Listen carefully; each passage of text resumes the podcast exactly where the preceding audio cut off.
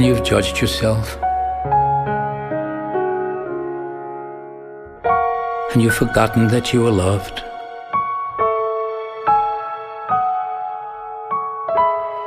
And you became alone. But you will always be here.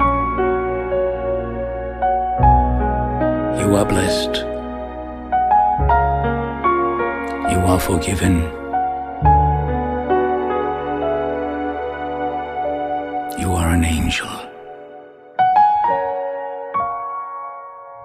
木友们，大家吉祥！这里是木星记，我是刚刚录完播客的 Real，我是刚刚跟 Real 录完播客的曾，我们是一档不一定会闲聊的播客。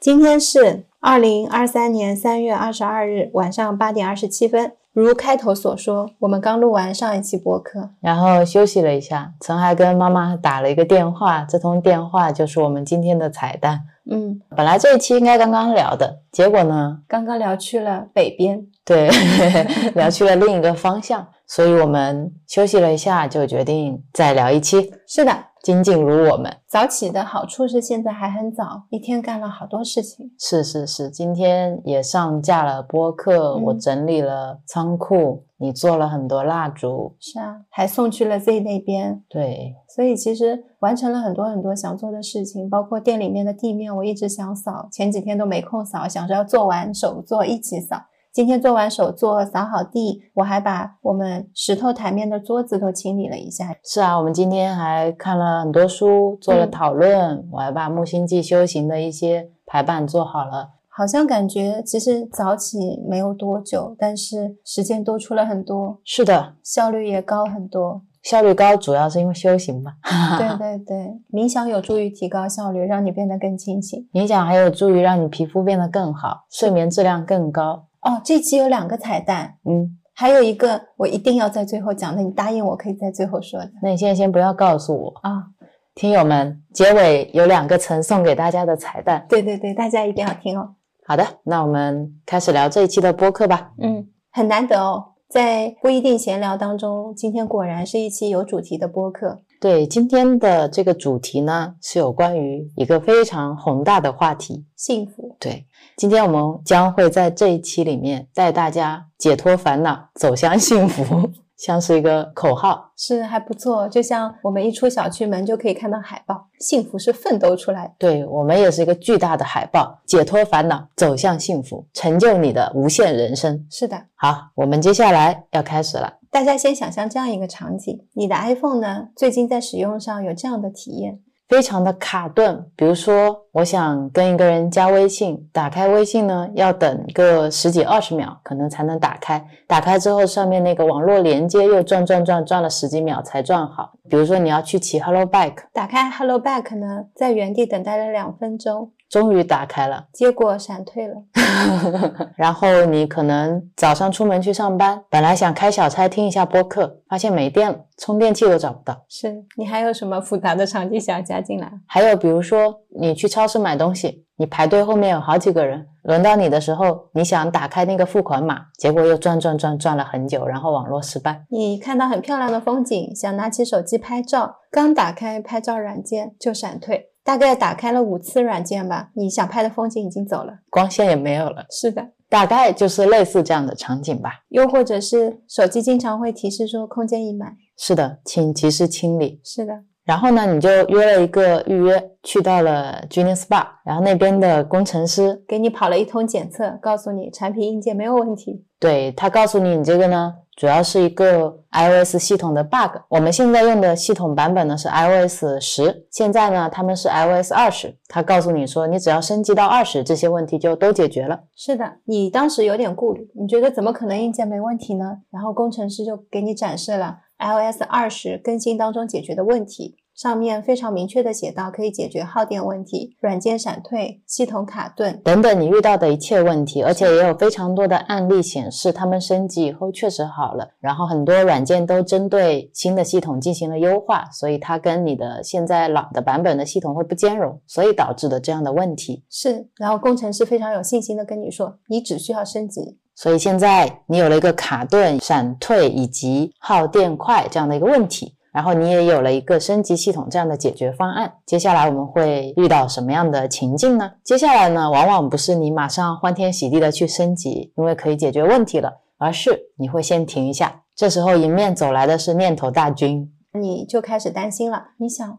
哎。我朋友昨天说他升级，升级到后来手机卡住了，整个不能用。今天也去 Genius Bar 了。还有我朋友说升级完了要输个 ID，他不知道 ID，然后他也卡住了。还有就是我现在是版本十，它是二十，中间差这么多个版本，我手机应该吃不消。还有呢，就是我不会操作，这个听起来很难。对啊，很复杂的样子。嗯，到时候升级到了 iOS 二十，它整个 UI 交互设计都不一样了。我不会用，我不习惯啊，我是一个科技小白。对我这些不会用的，我现在好不容易用习惯都上手了，你让我改掉，我会觉得很难受的。嗯，还有的人会觉得哦，那个界面太丑了。嗯，我喜欢拟物化的界面，它现在是扁平化的，那个我审美上实在有冲突，是的，我适应不了。还有就是升级哦，刚才那个工程师跟我说升级有可能数据会丢失，我接受不了数据丢失，我不想备份，但是我又想升级。对，因为现在这个问题很困扰我。对，但是我不想去备份我自己的数据，是我希望没有风险的升级成功。嗯，还有呢，就是比如说，我听说他们升级完到 iOS 二十的新系统以后，新系统又会有别的问题呢。是的，听说最新的问题就是你没有办法打开淘宝，还有相机有时候不能对焦，还有什么手电筒好像不能用。还有呢，就是我要不等以后换了新手机再升级吧。是的，算了算了，这个问题就忍忍吧。对，明年就出 iPhone 八十了，到时候再升 iOS 二十好了。对我这台手机就现在凑合用一下，我反正现在也只打电话。还有我刚才被你启发想出来的一种念头，是吗？比如说是说。为什么苹果手机会这样？哎，我也刚想起来，对吧？为什么升级要备份这么麻烦？为什么系统要更新有这么多的 bug？我再也不相信你们品牌了。我同事用其他品牌的手机就从来不卡。对啊，我同事用其他品牌的手机就从来没有需要升级能够优化的更流畅这样的问题，因为他那个手机一直都卡。当你从头卡到尾的时候，这个卡就变成了一种常态。因为我从来不知道流畅是什么样的感觉。是是是，所以我一出生就知道微信打开要二十秒，对吧？对。所以微信本来打开就是要二十秒，在我这里没有一个微信打开是零点五秒这样的选项。嗯，以上差不多就是我们会遇到的一些念头大军来来回回的一个场景。举这个系统升级的例子呢，想表达的是什么呢？这种类比的方式呢，是想跟大家表达，很像我们在面对目前生活当中的一些困境、一些问题，想要解决的时候，我们就好像变成了那台 iPhone，你就会有各种各样的的念头交织在一起。现在告诉你不一定不一定这个方法你可以去用哦，为什么听完没有立刻用呢？就有这些念头大军飘过来。嗯，我们大家可以把自己现在的头脑操作系统啊，就想象成。是这个 iOS 十，然后你遇到的一些问题，比如说非常痛苦、非常焦虑，有很多烦恼，又觉得自己好像一上班全身的能量都用完了，眼睛一睁开，一睡醒你就虚脱了。是的，是的。你就感觉自己整个人提不起劲，觉得生活没有意义，对，然后想一个问题要想很久才能想出来，是，或者总觉得自己的时间不够用，灵感没有。今天领导说你要做一个新的项目，给我一个计划，你在那边挠破头，对，挠破头的时候，领导 B 又给了你一个其他的项目，你说为什么总是让我做？为什么 C 就在那边休息？是。你有好多这样的痛苦纠结，你想想刚才我们说的那台 iPhone，它卡顿、闪退，它又耗电快，跟你的人生是不是特别相似？我们人生当中还有一种情景，你现在已经是一个很老的操作系统了，本来运行就很慢。还会同时让自己多平台运行，本来打开一个软件就已经要一两分钟了，你还让他要同时打开四个软件，就非常累，在透支。你告诉你自己，我要努力奋斗啊！我现在微信打开的慢是吧？我再打开一个淘宝，我再打开一个小红书，我为了能够展现自己有多么的努力，即使在这样艰苦卡顿的环境下，我依然坚持着打开各种软件，甚至打开更多的软件来显示我的一种努力。有时候我们的人生就是这样陷入了困境。是啊，你本来可能你的缓存只有两 G，你打开一个微信，再打开一个淘宝，再打开一个小红书，已经用掉了一点九个 G。在这个时候，你告诉自己，我还可以更努力，然后你又打开了一个相机，这个时候整个手机就崩溃了。你会变成自动关机，就是我们所说的压力顶峰。关机重启的时候是一种精神的崩溃，你有可能会产生重度的焦虑或者抑郁。当它自动重启的时候，有可能能清理缓存成功，有可能会不成功。是是，不成功的情况下，它有可能会去损伤一些系统文件。如果它损伤到了系统的底层文件的时候，硬件也会崩溃。还有一种情景，当你本身硬件存在问题的时候，这样大的崩溃重启会触发那个硬件故障，嗯你，就会面临身心两重的巨大打击。对。如果你在面对这些痛苦、烦恼、焦虑的时候，你还给自己叠加了更多的念头或者痛苦、烦恼、焦虑，到最后你会发现你自己整个精神或者你的身体都没有办法支撑你了。嗯，所以大家很多时候是自己放不过自己了。如果说当你打开一个微信，你觉得很慢，你就等一等。就是以前的我啊，瑞瑞在旁边看着我打开手机，问我这么慢你是怎么用的？我说慢吗？他说很慢啊，然后就在我旁边说，你人生当中有多少个一分钟是这样等待过去的？然后他就去升级系统了。然后升级系统了之后，发现还是慢，我就去换手机了。我发现真的好快啊！在我的耳边就响起了 Real 的那句话，就是你人生当中有多少个一分钟是会这样被等待过去的？当然，也有一些人觉得没关系啊，是可以等的，因为我的时间不值钱。我今天快这两分钟拿来干嘛呢？不也是拿来痛苦吗？那我还不如就在这里等待这个微信打开就就好了。如果说你并不觉得时间是珍贵的，你并不觉得注意力是稀缺的，你并不觉得这个手机卡顿真正会影响你的生活，你并不觉得这个痛苦和烦恼真的是你希望去改变的，是的，并且你现在其实非常享受这件事情。我指的享受是你长期处于这样的状态，你曾经想过我是不是能脱离，但你又每天没有办法自拔，是的，没有升起一点点内心的力量。很多时候都在想，嗯、我可能遇到一个个能够拉我一把的另一半，或者是你觉得，嗯、我是因为没有一个好的朋友，没有一个懂我的朋友，或者是我的家人没有很爱我。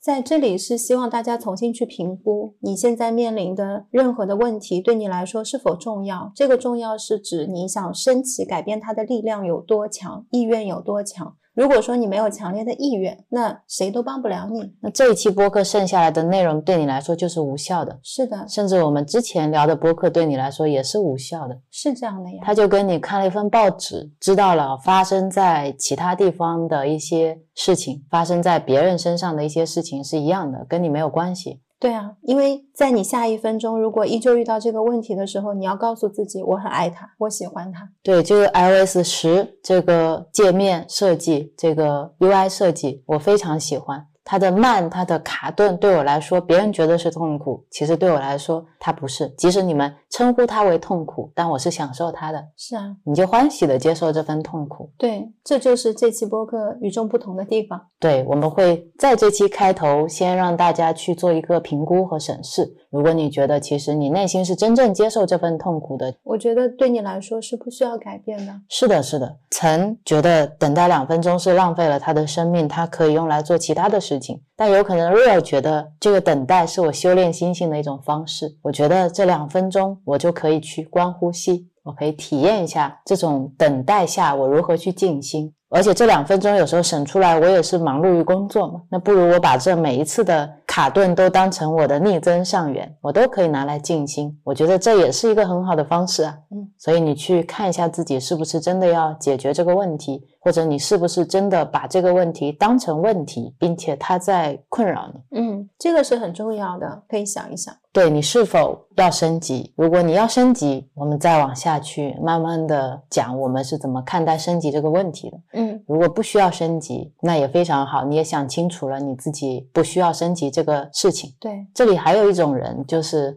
之前觉北法师有去问星云大师说，大师啊，你出去布道那么多地方，见过各种各样不同的人，全世界各地的人，就很好奇，想问你说，你觉得什么样的人是最难去开示的？觉培法师自己心里想的是什么职业的人，比如说律师啊，会不会特别难开始？或者什么年龄段的人，比如说是不是年纪越大越固执？他就在心里不停的想，有可能是哪一种答案。然后星云大师好像猜出了他在想什么，就笑着跟他说。跟年龄、跟性别、跟职业这些通通都没有关系。最难开示的人是心里满的人，对，因为他的心里已经装得很满了，所以你根本没有办法把东西放进去。所以这就是我说的另外一种人，他们呢是 iOS 十，但是他们以为自己已经是二十了，觉得不需要升级，不存在比我。更优秀的系统，嗯，这也蛮好的。其实从另一个角度来说，他也是圆满的，嗯，圆满的也是开心的。对啊，他内心也是自足的，至少在这个阶段的他也是自足的。还有一种情况，嗯，就是你以为你手机升级成功了，结果它不过是重启了一下。哦，有吧？有的就是很多人以为自己已经开悟了，嗯。这种误会啊，就会让你变成那个满了的人。是，其实这种我以为我开悟了，它不是一个贬义词，因为每个人的阶段是不一样的，而且悟它不是一个结束。有很多人觉得，哦，我开悟了，结束了，没有的。同一件事情，开悟只是一个开始，它是你开始能够。接近真正的道的那个钥匙，你进去了。善知识在后面，在门背后，你打开门看了一下，说：“哇哦！”就走了。对，悟是一个开始。你如果希望不要退转，你希望真正能够。走到我们开头说的幸福那条路上的话，其实你要做的是悟，并且保持时时悟。是的，时刻在一个觉知自省的状态，你才是清醒的。因为有时候你说哇，我已经开悟了。当你说我已经的时候，那这句话就是一个过去式，已经是代表过去的你悟了，并不代表此刻的你悟了。你是不是能能够这么有自信的说，我此刻坐在你前面的我就是悟的呢？没办法，因为当我说出这句话，这句话到达你的时候就已经过去了。是的，当你说出这句话的时候，其实就是没有悟。我现在也能理解另一句话，叫开悟的人永远不会说自己开悟了，因为他活在当下。是的，当下这一刻还没有，就是还没有啊。是是是，昨天的我悟了，那是昨天的我。那未来的我还没有来，我怎么知道未来的我悟了呢？对，而且开悟是有不同的境界的嘛。是啊，你的开悟的层次在哪里？我们说连菩萨都有这么多的等级，对你到了等觉菩萨，你也还不是佛。越学习会变得越谦虚，你会看到越优秀的人越。厉害的人，他们都在保持学习，他们也在不断的自省。是的，那你又怎么会满呢？对，在这里我就想起了以前我经常会引用的一个效应，我们把它叫做达克效应，是一个心理学上的概念。它讲的是能力欠缺的人在自己欠缺能力的基础上，得出了自己认为正确但其实错误的结论。就是你不知道，你不知道，嗯，这是一个很有意思的效应。知道的人永远知道自己不知道。是的，是的。他当时是有一个坐标轴的。他说，当一个人从巨婴到一个大师，一般要经历四个阶段，就是愚昧山峰，然后到绝望之谷，然后到开悟之坡，再到一个平稳的高原。嗯，也就是说。这四个阶段是一开始你不知道自己不知道，所以你在一个愚昧的山峰，你就是觉得哇自己是全天下最厉害的人。我已经是 iOS 二十了。第二个阶段叫绝望之谷，就是你知道自己不知道，推开那个门，悟了一下，发现全是善知识，人人都比自己厉害。你一下子就变得非常的羞愧、羞愧、惭愧，觉得自己能力很差，然后面对这么多的知识，我该怎么办？我到底该如何？就是这样一个非常绝望之谷的状态。等到第三个阶段，就是你知道自己知道，这是一个建立自信的过程。就像你一开始觉得做饭超级无敌简单，等你真正做了以后，发现到底盐少许是放几勺啊？为什么做出来这么难吃？等到你自己不断做、不断做、不断尝试，这个就是开悟之坡的过程。你在爬这个坡很缓慢，但你每一天都在进步。你每一次炒完菜，你去吃，你去尝它的味道，你去了解食材，你去看这些大厨们是怎么去理解食材的，慢慢的精进，再到一个我们说的平稳高原的状态，也就是你不知道自己知道。这样一个最后的状态，就像苏格拉底，我有两句最喜欢的话，一句就是认识你自己，另外一句就是我唯一知道的就是我什么都不知道，这是一种真正的智慧的状态。最后一句话也拿下了我们。嗯，因为当你拥有很多知识的时候，当你有所名望的时候，最难的是放下。你在什么都有的情况下，你说我是可以没有的，那同时你也得到了所有。是啊，这个效应其实它也很好的解释了我们自己解脱烦恼、走向幸福的一个过程。我们现在就在爬那个开悟之坡。嗯，我记得好几期都有聊到，前提是你有意愿，也就是有改变的力量。对，其实你有改变的力量升起里面的两个前提条件。第一个是你要么已经越过了这个我慢，就是你已经越过了这个愚昧的山峰，你才想我有可能要精进。嗯，另外一个隐含的条件是你可能越过了这个愚昧的山峰，你在绝望之谷了，你是不是经受得住那份绝望？你是从这里放弃了，觉得啊算了，我就这样过我的一生吧，还是说哦我要精进，我要尝试去努力？是。所以，我们现在讲的是讲给这些希望去爬这个开悟之坡的人听的，也就是像我们一样的，正在这条路上互相搀扶、激励着往前走的。是是是。像我当时突然产生改变的巨大的扭力，就像前面 Rio 说我那台卡顿很久的 iPhone 一样的，是有人在旁边突然提醒我的时候，我真的有去看过哦，原来手机快是真的是可以快的。然后我同时也问了一下我自己，我现在才几岁？我过去等待掉了多少个一分钟啊？那我未来的日子是不是也要这样就虚耗掉了呢？是不是就这样过一生了？就在我想到这样的这些问题的时候，我根本就不会。去想明年会不会出 iPhone 八十一啊？明年会不会有其他品牌出更先进的手机，但卖的比这个更便宜啊？明年我去买 iPhone 七十九，iPhone 就会变得便宜了，根本就不会去想，因为在我面前的是，我不想再这样等待下去一刻了。我现在有能力能解决这个问题，是立刻就要去改变的事情，也就是马上，是会让我升起一种迫切心的。在这个时候，我觉得一生的短暂给了我很大的激励。不管你现在是几岁，其实都不晚。是的，是的，因为还有明天。是的。而且后来我发现，身体健康是一个很重要的资粮，让你能够更有心力去改变这件事情。如果我现在身体有很严重的病痛，其实你要升起那份力量，会需要更大的勇气。但这也是一种反向的提醒，就当我身体有告诉我的时候，其实也是需要我去改变的时候。包括说现在的很多情绪的，在科学上定义的疾病，也是一种身体疾病的显化。所以都是在不断的交互式的提醒你。最有意思的点是我们很多时候看到这些问题了，但你把它撸到了边上。是啊，就像开始里面说的，在佛学的意义上，我们是平常要不断的去念诵名号的嘛。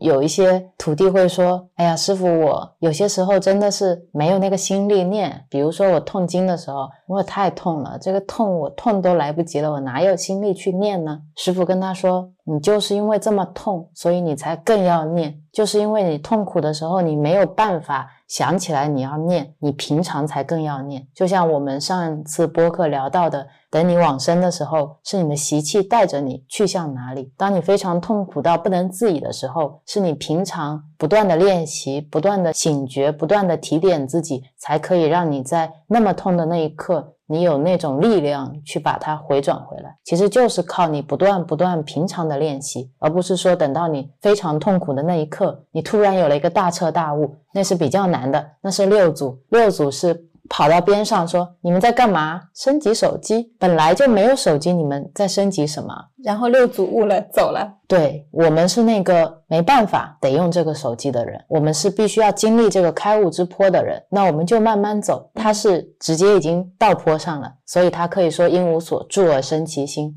他是前几世已经读完了大学了，这一世是小学直接飞升大学。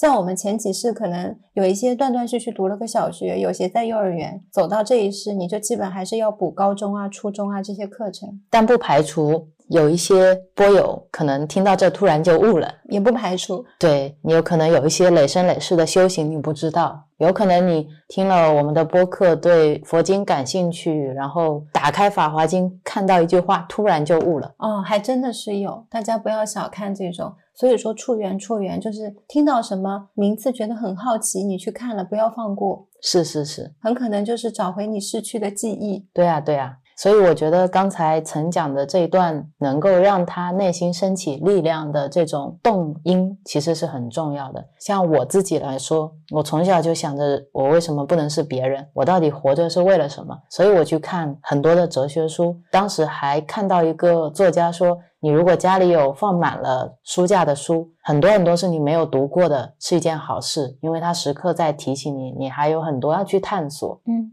所以那时候我看很多书，就是没有看佛学书。我觉得我现在是开启了可能人生的另一个维度。以前我觉得我看那么多书是为了让自己去过一个更有意义的人生。我也希望自己能够赚到足够多的钱，能够在公司里面有一个好的 title，能够让我妈妈脸上有光，嗯，能够过一个我自己觉得有意义的人生。但是意义本身在变，就像就像上上期我聊到的，初心一直在变，是初心一直在变，我找不到那个根，一直到我们现在修行了，我知道了那个初心是菩提心，我知道了那个根到底是什么。有一样东西把我从小到大的困惑和我搜集到的答案全部都串在一起了，它把之前我看到的所有的知识全部都解构了。因为那些知识本身是在解构其他的知识，嗯，但是佛学它是在解构心灵，是是。是不同层面的东西，让我知道了我自己有另一种可能性，而这种可能性包含了以前我学习到的所有的东西，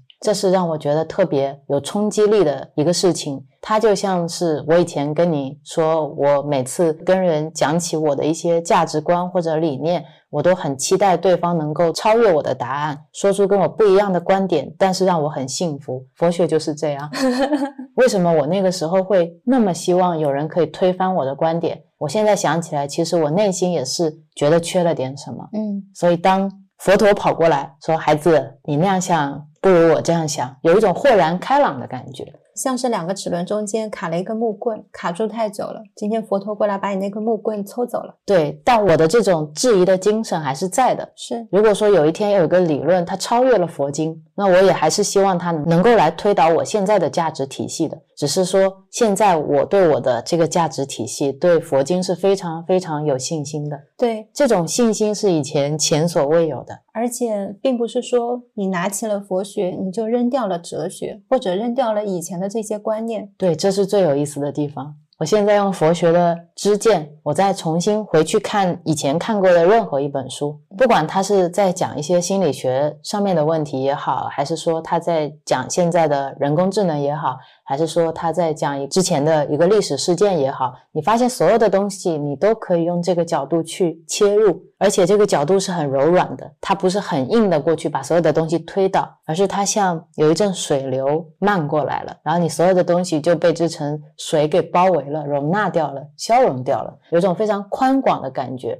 就像我。看星云大师的很多开示的时候，你听他去演说的时候，你能感觉到他的那种包容心。是的，他对待别人的这种毫无保留，这种我什么都可以没有，我什么都愿意给你们，我很希望所有的人都能拥有一份欢喜这样的心态的时候，我就觉得我好像还离他好遥远。嗯，就你觉得这个坡好高啊？就有这种感觉，但没有那层绝望。嗯，你会升起更多的信心。你知道这个坡上全是鲜花点缀的，是，而且一路上有这么多的不同年龄段的法师开示，你可以看到不同的风格，看到他们身上的个人魅力。是是是，你发现一路前行的人，每一个人都充满了爱，充满了友善，他们都像菩萨一样，或者说他们就是菩萨。他们会帮助你，他们不放弃你。对，这是一种很感人的学习经历。是的，我觉得我在这条路上是非常非常幸福的。每次当我心中有犹豫的时候，我就会想到他们从来没想过要放弃我。嗯，佛陀有八万四千法门，就像陈那天说的那句话。特别感动我，就是我们自己能力不够，我们要自己精进，然后自己开出更多善巧方便的法门，我们能够去触缘更多的人，能够去给予到更多的人欢喜，这是我们想做的和我们要做的，也是我们正在做的事情。嗯，也是这一期播客最想传达的东西，对，也是我们以后所有的播客想传达的东西。是的。然后在这里我插播一个，前两天在群里我跟大家分享了一个小的事情嘛，就是我在很多年以前得过厌食症，以前叫厌食症，然后最近有一些群友跟我分享，他们是可能有一些进食障碍，我就去查了一下，发现进食障碍跟厌食症的症状有点像。我也跟大家分享了一下我的康复经历。其实我当时是没有什么力量可以转。的，因为那个时候我爸爸刚过世，我不知道怎么样去处理这种悲伤的情绪，因为我没有哭，我总是相信我爸爸在另一个世界。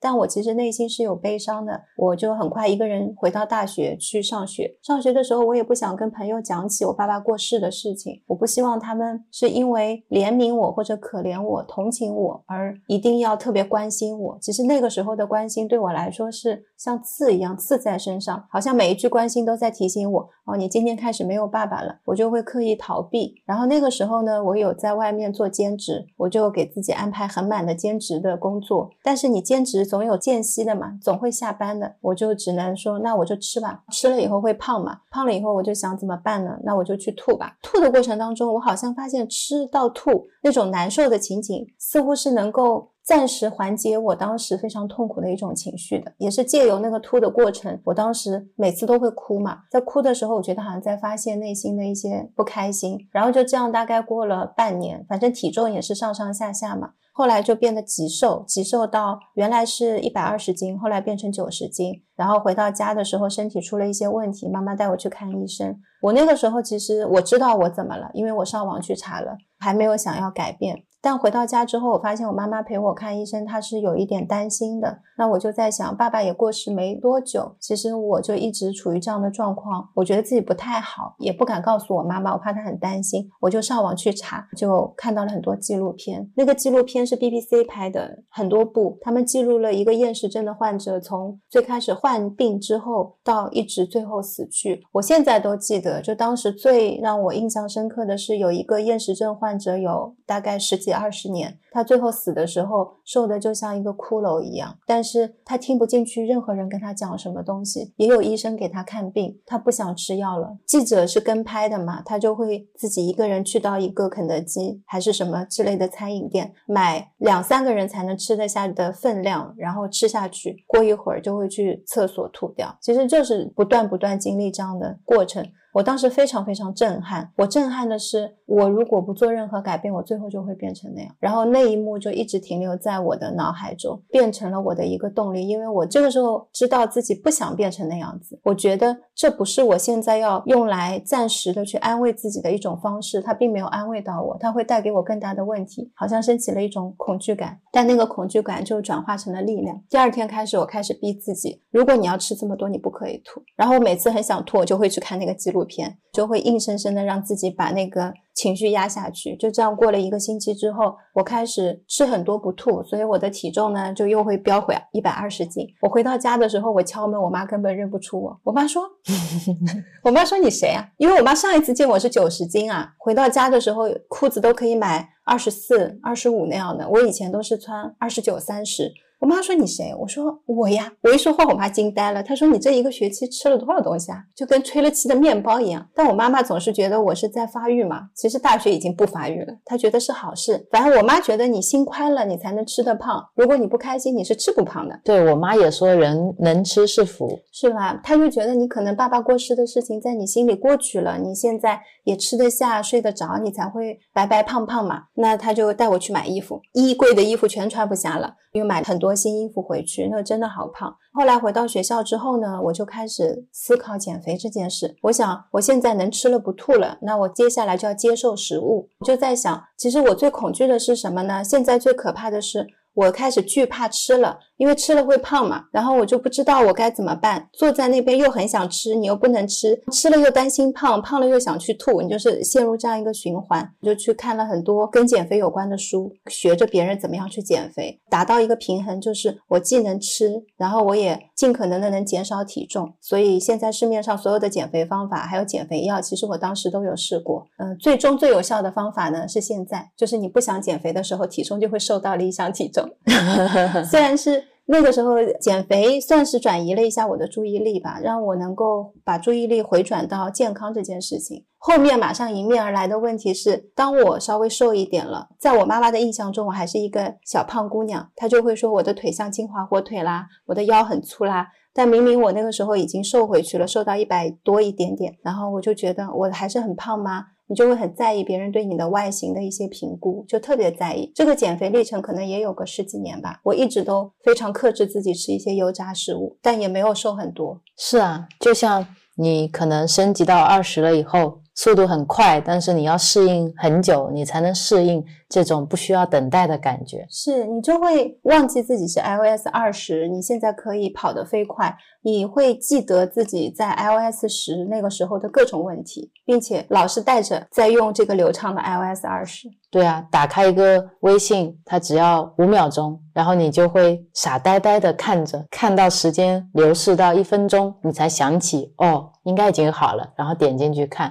明明打开相机是很流畅的，但你总担心它下一次会不会闪退。是的，然后我刚才的经历，其实大家也可以发现，问题是一个一个一个又一个，它是解决不完的。等我解决了，说我要接纳自己的体重，你又发现我接纳不了自己，可能左边的脸跟右边的脸有一点不一样了，你又要开始想了，这个问题该怎么解决？一般解决这种问题就会分两层，一种是物理层面的，就是在外表上我能做什么变化跟改变；第二层呢是心理层面的，好像我具体挖掘了一下，又发现我接纳不了自己，我怎么对自己的这个脸又没有办法接受了呢？啊，那我这个时候要该怎么办呢？就觉得问题好细碎啊，再到后面又是其他的问题，层出不穷的。那到底怎么办嘛？有一些问题是可以一击击中的，比如说，比如说就像现在一锅端。现在的你去解决厌食症的你的那个问题要怎么解决呢？昨天的我有厌食症，今天是可以没有。之间的力量有这么大吗？嗯，如果是现在的我，可能不大有机会能够进入那个状态，进入到说要靠吃去发泄自己的这一些情绪。现在的我会知道我该怎么样去处理这些。那我假设一个场景，嗯，比如说你现在是已经进入这个状态了，你得了厌食症了，然后你发现了佛学，你展开了一个灵性层面的飞跃，在这样的状态下，你觉得你有有什么样的方式？我觉得第一要做的是要去感谢厌食症，就是因为在厌食症当中，我有机会接触到了佛学。必要的创伤，就像很多人失恋啦，或者现在被公司辞退啦，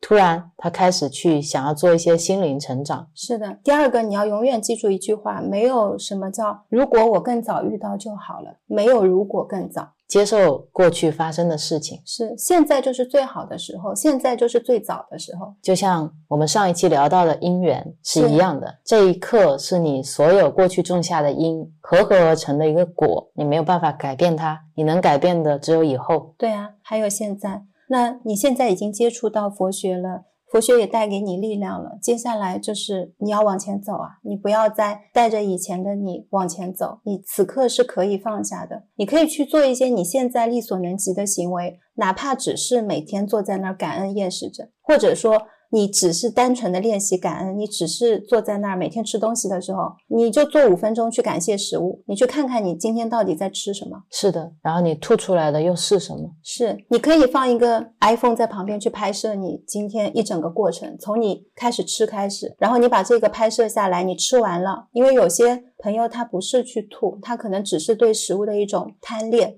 你让 iPhone 作为你的观察者。拍完了之后，你吃完了很开心，对吗？那你从刚才拍摄的影片当中，你去观察一下刚才的你是什么样子的，你去看看吃食物的你是什么表情，你面对食物是什么样的一种情绪，你重新从第三者的角度去看一下自己。是是是，我非常认同。在面对我临时的提问的时候，我非常能感受到你的变化。就现在你即刻的回答，就是你这一刻内心升起的嘛？对啊，我刚才这个方法也是你问了我之后，我看了一眼那边突然有的，我突然觉你得，看了一眼文殊菩萨有的，对我们冰箱上贴着文殊菩萨，我突然觉得从来没有一个人责怪过你，你现在陷入在这样的一种情景里，所以你自己也不必责怪你自己。像 Real 前面这么久一直在说的，就是所有事情的发生都是有因缘的，就像你此刻可能想改变，也是一个因缘，也是一个机会。所以机会来了，你就谢谢过去，走向未来，就很简单。对，谢谢过去，活在当下，然后你就可以走向未来。对啊，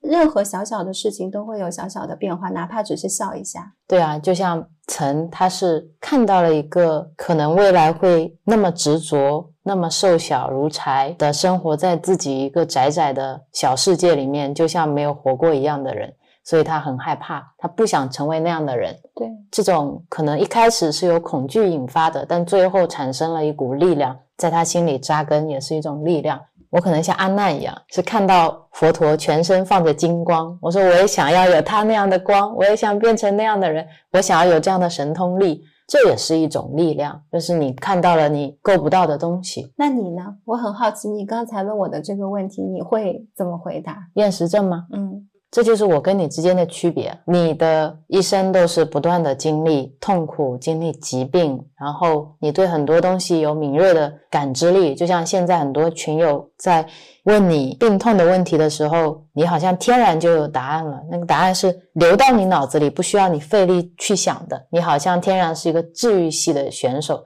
就像你说，我们出生每个人天赋都不一样，有的人数学好，有的人语文好。我好像跟你承担的是不一样的剧本。我可能就是那个很容易放下问题本身的人，嗯嗯，所以我根本不会让这个情绪流过我的身体。刚才你说你可能现在的你是不会陷入情绪的。我刚才之所以要问你，如果你已经得了厌食症，你如何解决？是因为我知道现在的你是有这个交感、有这个感同身受的能力去帮助那个时候的你的，嗯，但我没有。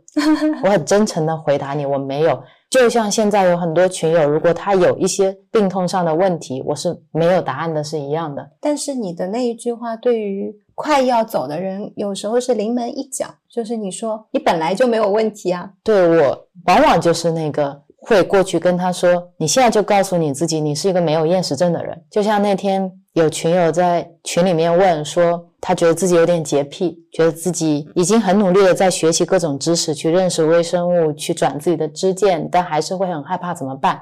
你可能就会告诉他说：“你可以怎么办？可以怎么办？可以怎么办？”我就是说，你忘掉自己是一个有洁癖的人，你假装自己是一个没有洁癖的人，然后去泥地里面打滚就好了。所以，我们是不一样的状态，但我觉得这就是我们播客可能力量比较完整的一个。原因吧，因为我们有两股力量扭在一起，扭力会大一点。我刚才问你这个问题，也是想让大家听到两种不同的一种角度。因为我通常来说会步骤比较多，也不算步骤比较多。我想过一个场景，一个假设的场景，就说大家在一口井里面，然后呢，很多人都想从井里爬上来，因为上面有更广阔的空间嘛。当然，那个井本身很大。井里面也可以睡觉，也可以吃饭，你也可以在井里看电影，所以很多人就觉得这个井挺好的。我看这样一个小小的天空就够了，我也不需要去到外面去看有没有什么游乐场啊，有没有什么其他的东西，我就待在井里了。这是一部分人，当然还有一部分人说，我想爬上去，我觉得井里的自由是有限的，我想要我能上去以后再说我想回来，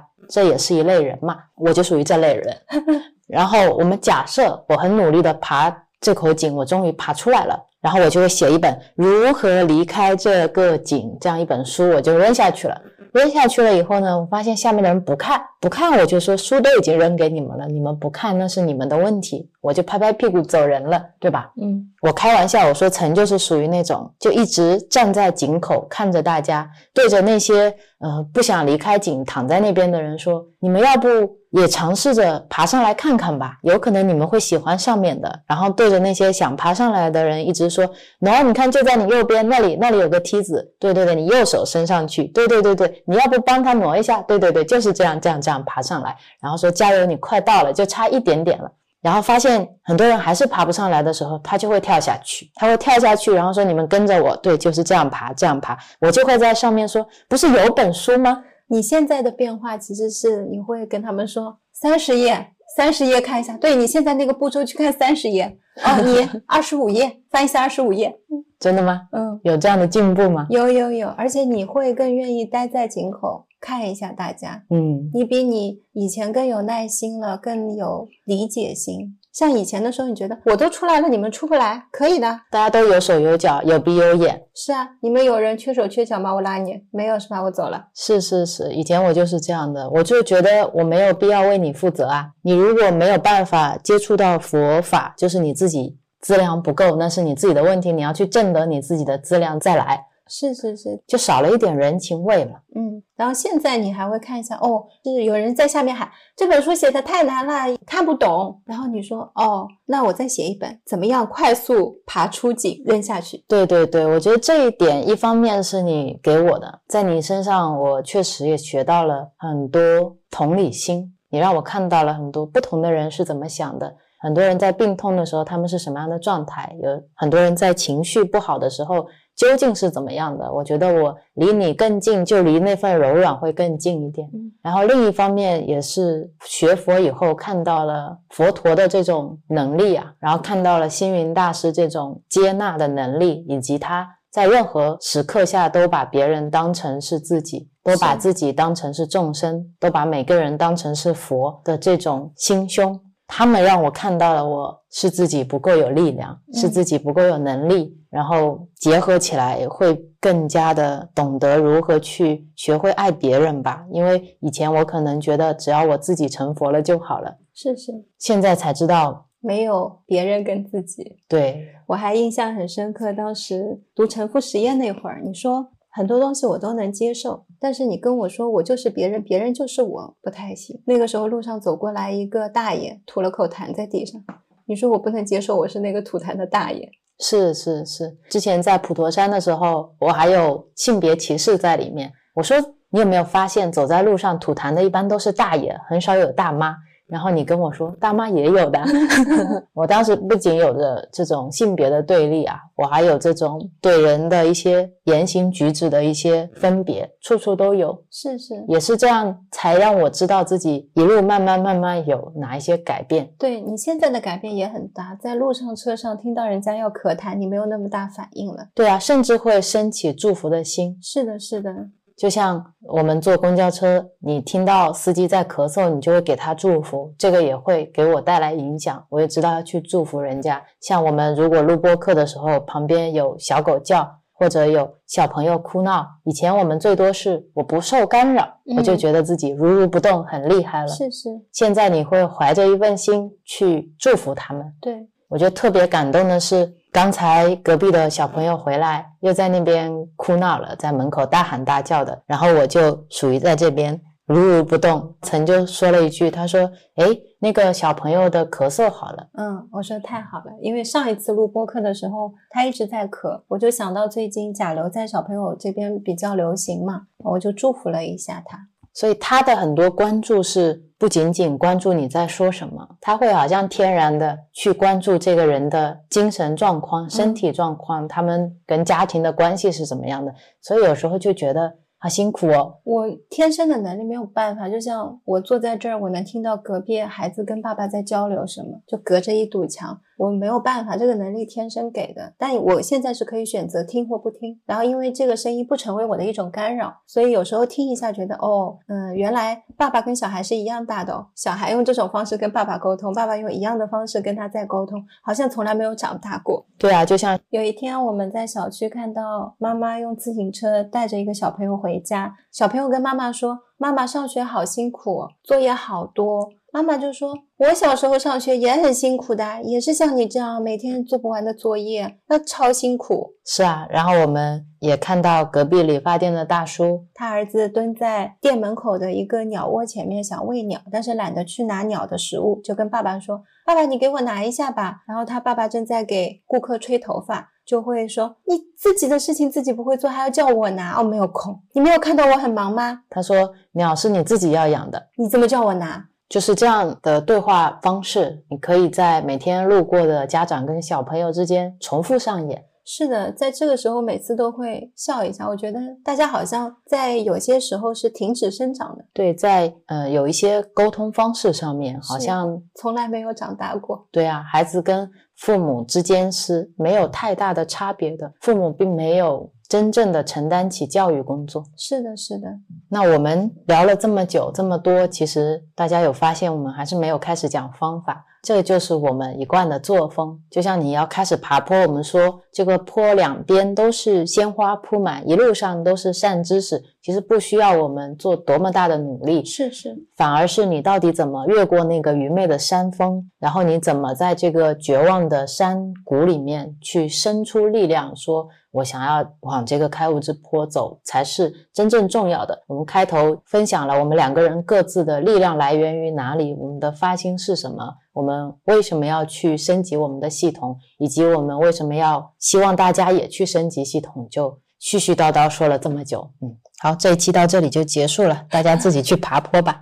想告诉大家的其实是说，我们不是在讲一种心灵鸡汤。不是在做一个心理安慰或者心灵按摩，让你觉得他们两个人这一期讲的蛮有道理的，然后就结束了。希望它成为一种实践，成为一种方法，就像能够帮助曾走出厌食症的那个方法，它可以真正让你回归到健康平衡的生活。或者就像那些在井里想要上来的人，是真的可以出这口井，然后可以选择我想要什么样的人生。它真的是一种实践的方法，因为我们两个人正在实践中，而且我们两个人都有非常好的收获。包括我们身边很多的朋友都在改变。其实一直很想鼓励大家去做的，很重要的一个原因是在改变的朋友变化都非常非常大。一段时间不见，可能只是短短的一个星期，再回来你就发现他的之间也转得好快。是啊，就像我们一期一期播客，你们也可以发现，我们有悄悄在长大嘛。对呀，包括像凯文，我们很久没有联系了，但是你发现他的成长并没有停滞。这次聊天跟上一次聊天，他就有很大的变化，所以就是一种机会，就好像说。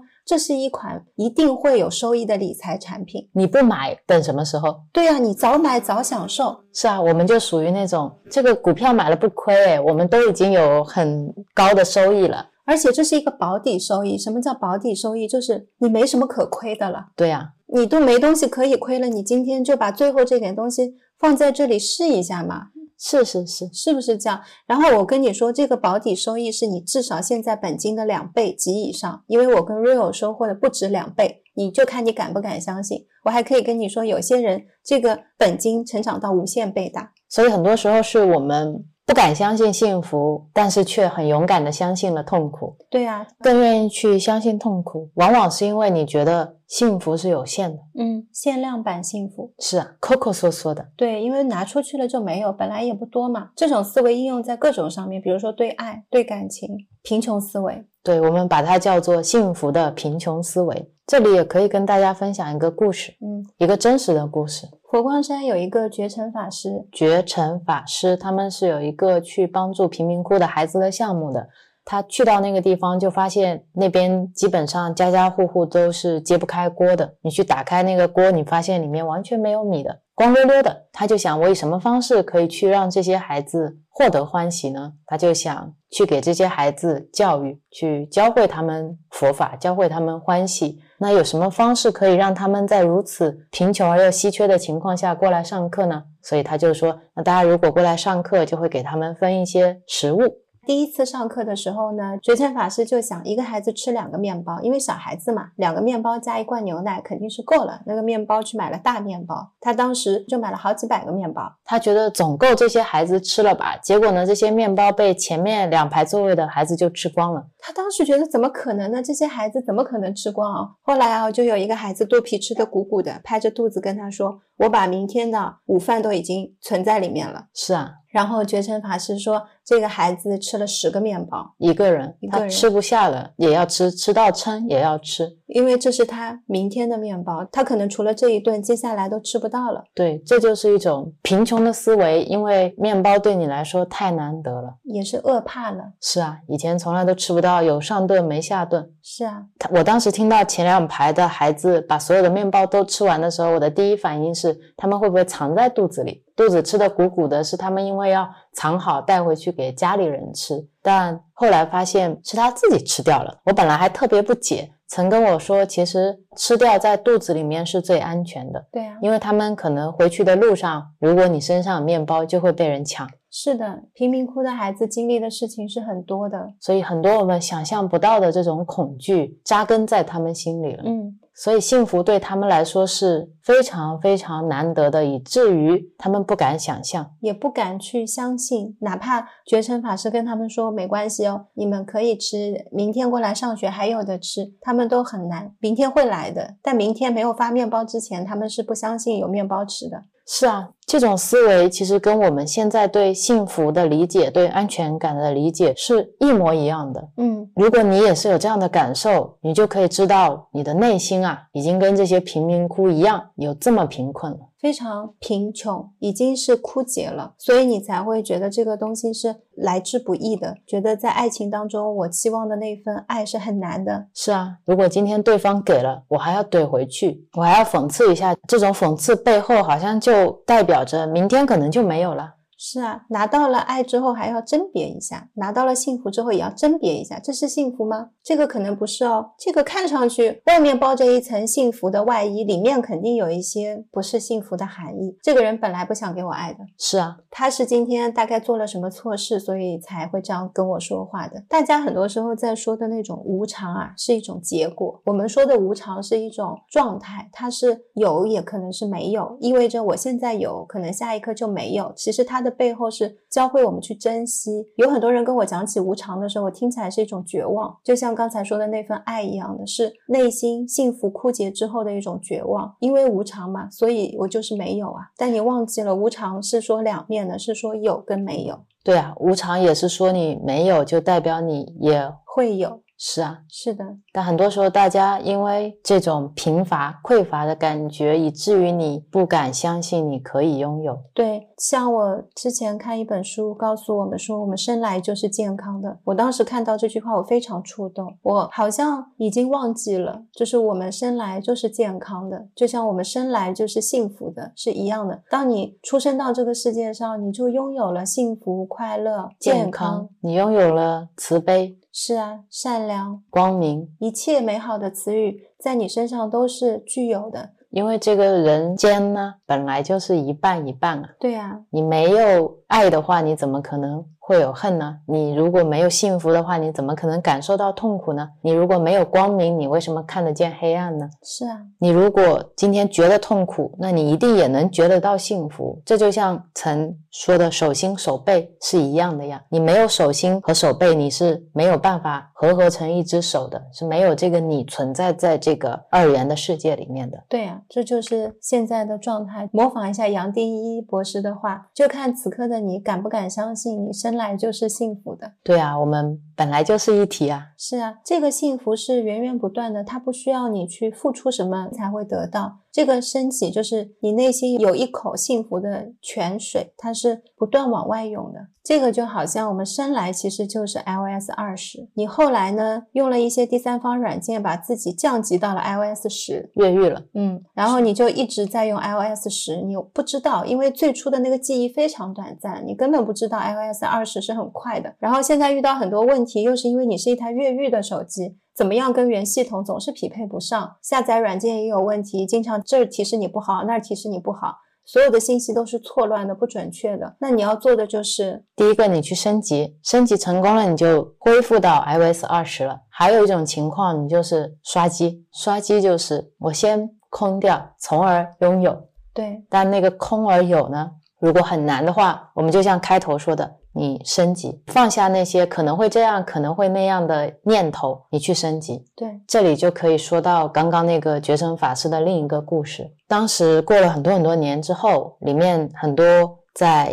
佛学院的贫民窟的孩子都长大了，成家立业，有的去做了警察，有的去做了教师。对对对，有一次法师回去的时候呢，就有人跟他说，有人给他送了巧克力吃，他当时就很好奇，不知道是谁送的。这时候外面就走进来一个警察，就那种穿着警服、很帅气、很高大的，拿着一袋的巧克力，笑嘻嘻的过来给绝尘法师。绝尘法师说他一下子就认出来他是谁。那个小朋友呢，以前在上学的时候被老师揪出来，当时老师特别生气，他说要把这个孩子赶出学校，因为学校少了很多巧克力。后来查出来呢，是这个小朋友在偷吃。绝尘法师知道了之后呢，就把那个小朋友叫过来了，跟他一起坐在一张桌子前面。发给他了好多好多巧克力，小朋友就在那边吃。觉生法师就说：“你吃。”他说：“吃完还会有。”然后小朋友就吃，一直吃到他吃不下了，他就跟觉生法师说：“我吃饱了，吃好了。”觉生法师说：“接着吃。”还要吃。后来觉生法师就跟他说：“你不要担心巧克力吃完会没有，如果你想吃，你就告诉我们，我们会给你吃，但是你不要拿。”对，他说：“如果你今天……”拿走了巧克力而不告诉我们，那么会让我们觉得你是一个不值得信任的人。那以后如果说谁家少了个东西，那大家就更有可能会觉得是你做的。是的，我当时听到特别特别感动。是啊，这个小朋友其实站在当时的社会环境下面是很有可能被赶出去的，而且是绝大部分可能。但是今天遇到了觉尘法师，通过这样一件事情，教会了他什么叫做不好的行为。什么叫诚实？也一部分让他感受到了什么是拥有，什么是信任，什么是爱。对啊，什么是宽容？对，什么是支持？是我相信当时的他。一定也是很紧张的，被叫过去，想着自己一般来说也不会有太好的结果，但一定是没有想到是这样的一种结局。然后当他长大了，变成一个警察，再带着巧克力回来看绝尘法师的时候，这就是一个很让人触动的画面。是啊，这是一种爱的布施，这就是一种欢喜的布施。你今天可以去批评一个小朋友，你也可以给他爱的教育。是啊，所以在这个故事当中，也看到了什么是力争上元。对，然后也看到了怎么样是一种方式让你去感受爱。对，有时候你是失去了感受爱的能力，那就让你拼命的感受。是我们其实现在身边，我发现有很多人都有觉尘法师这样的角色，但是有点可惜的是，这是一个还蛮珍贵的资源。比如说，我现在身边好像配着一个男朋友或女朋友，在我很困苦的时候，他会来安慰我。我们慢慢的听这些安慰的话，变得哎，有一些还蛮理所当然。的这个理所当然不是说你欣然接受，而是你会变成一种习惯。每当我痛苦的时候，我会去找这个安慰剂，但是没有发生其他的改变。就像这个小男孩发现，哦，原来到这边说我要吃巧克力就可以有巧克力吃啊，那他就吃饱饱回去，明天再来吃，后天再来吃，大后天再来吃，然后他就得了糖尿病。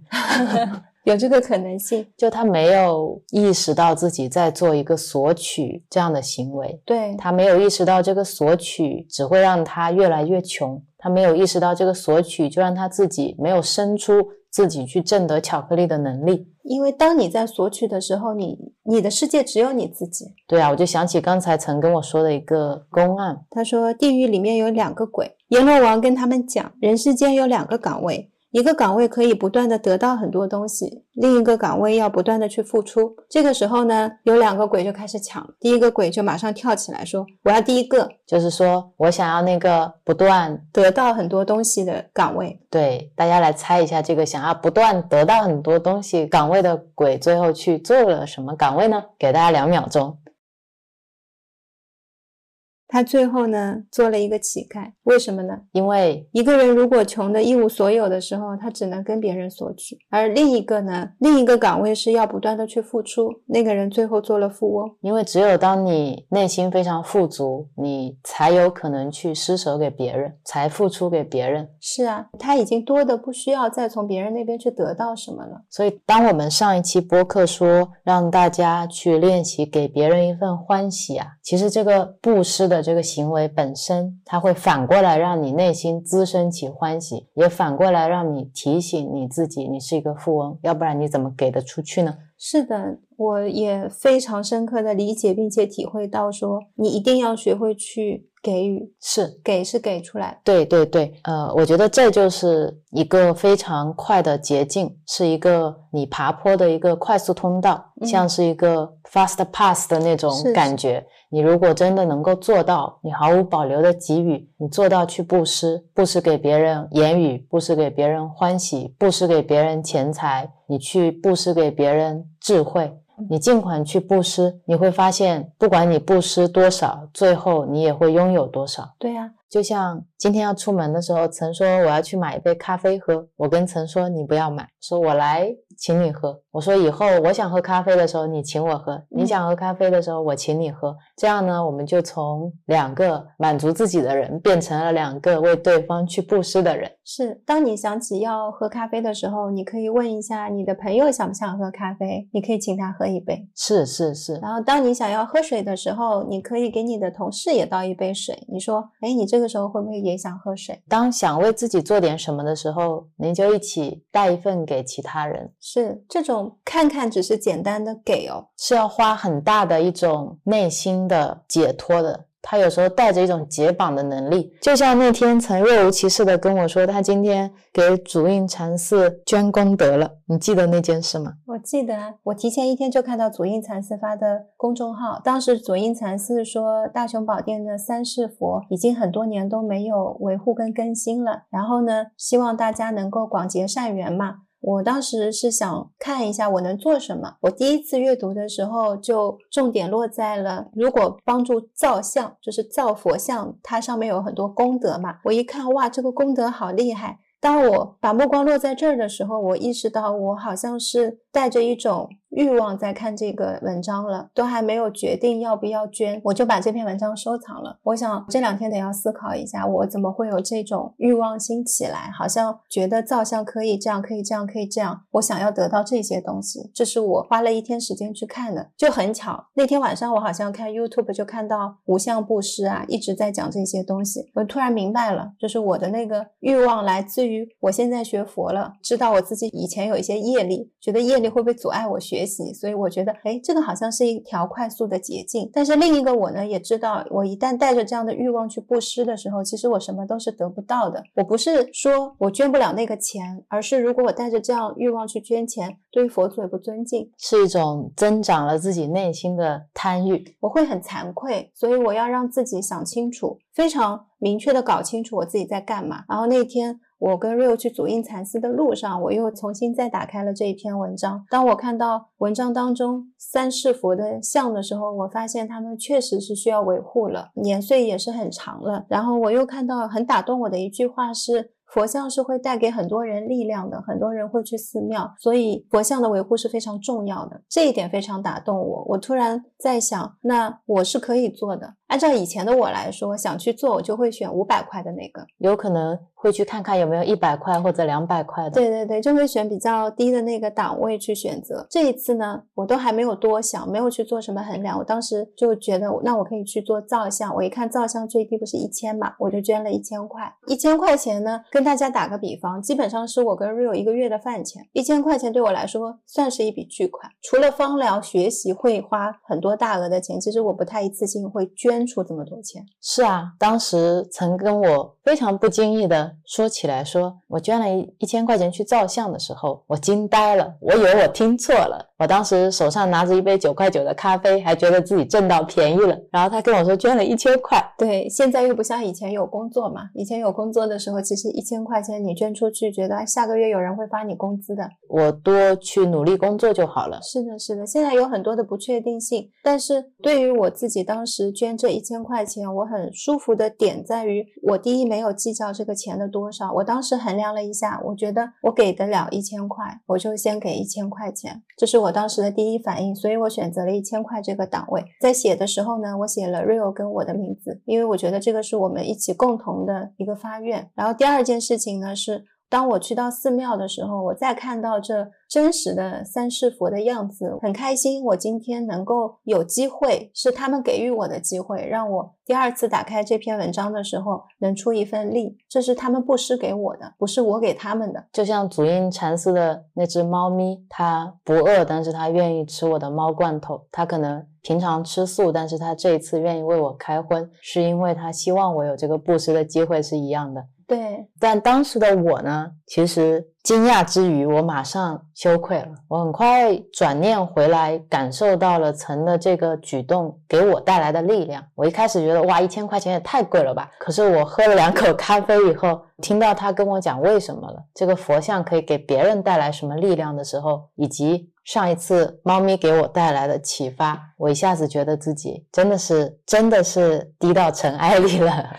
花都开不出来的那种。我当时有个很深的体验是，这个一千块钱在上一秒对我来说像山一样重，那为什么它在下一秒对我来说就好像变得平常了？嗯，这是对我来说很震撼的一件事情。他为什么在给出去以后就变得平常了？而这个平常心是怎么来的？是给出去以后才有的。是的，如果我没有这个机会可以给出一千块，我就永远体会不到这种给完一千块之后内心的这种平静跟自在。那天 Rio 喝完咖啡，一听说一千块，真的下巴都要掉下来了。然后掉下来，之余我跟他很快讲完了故事之后，他觉得，哦，是的，我在那里其实包括现在在说起这件事情的时候，我没有觉得那是一件多不平常的事情。就像我们今天去买咖啡，或者我今天没有。捐那个钱，我觉得都是一样的。这种坦然跟自在是我之前没有体验到过的。确实，像 Rio 说的，这个是像是菩萨给我的一次机会。你说我每天会收到很多寺院的公众号，很多寺院的公众号是两三篇一起发的，我又正好看到了这一篇公众号。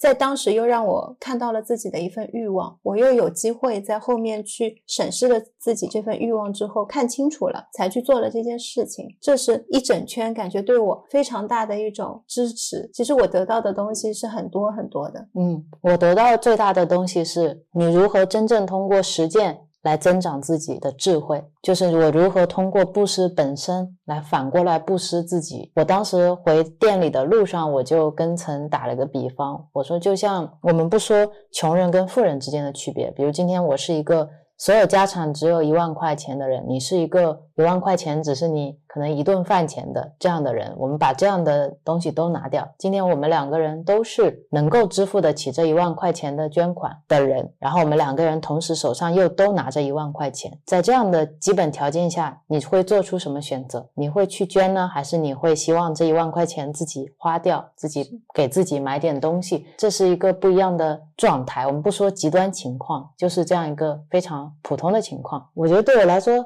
更震撼的就是那种你不去布施，你永远不知道布施的快乐的那种感觉。我当时很快感受到我如何在这一点上做精进。就是如果下一次去布施，觉得自己最多能布施两百块，我就要布施三百块；觉得我自己最多能布施五百块，我就要去布施一千块。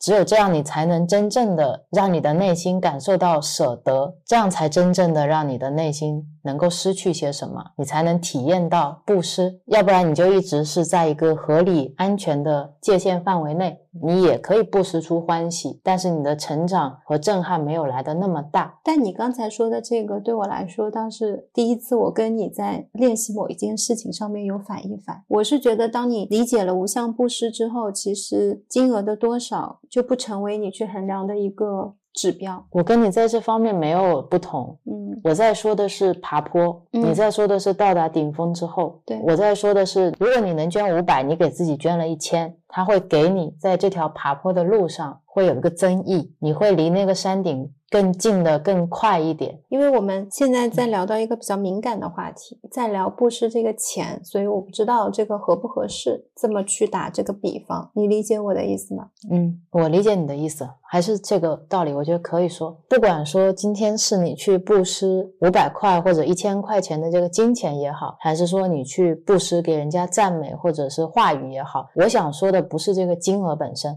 我想说的是那个力度有多大。你如果不去说它是五百块钱、一千块钱，就说今天我去布施了一个语言上的欢喜，我去布施言语了。比如说今天你看到你对象主动给你买了一杯咖啡，你就会更近一点，不只说谢谢。对呀，能够表达出你内心可能真正的那份幸福和欢喜在哪里。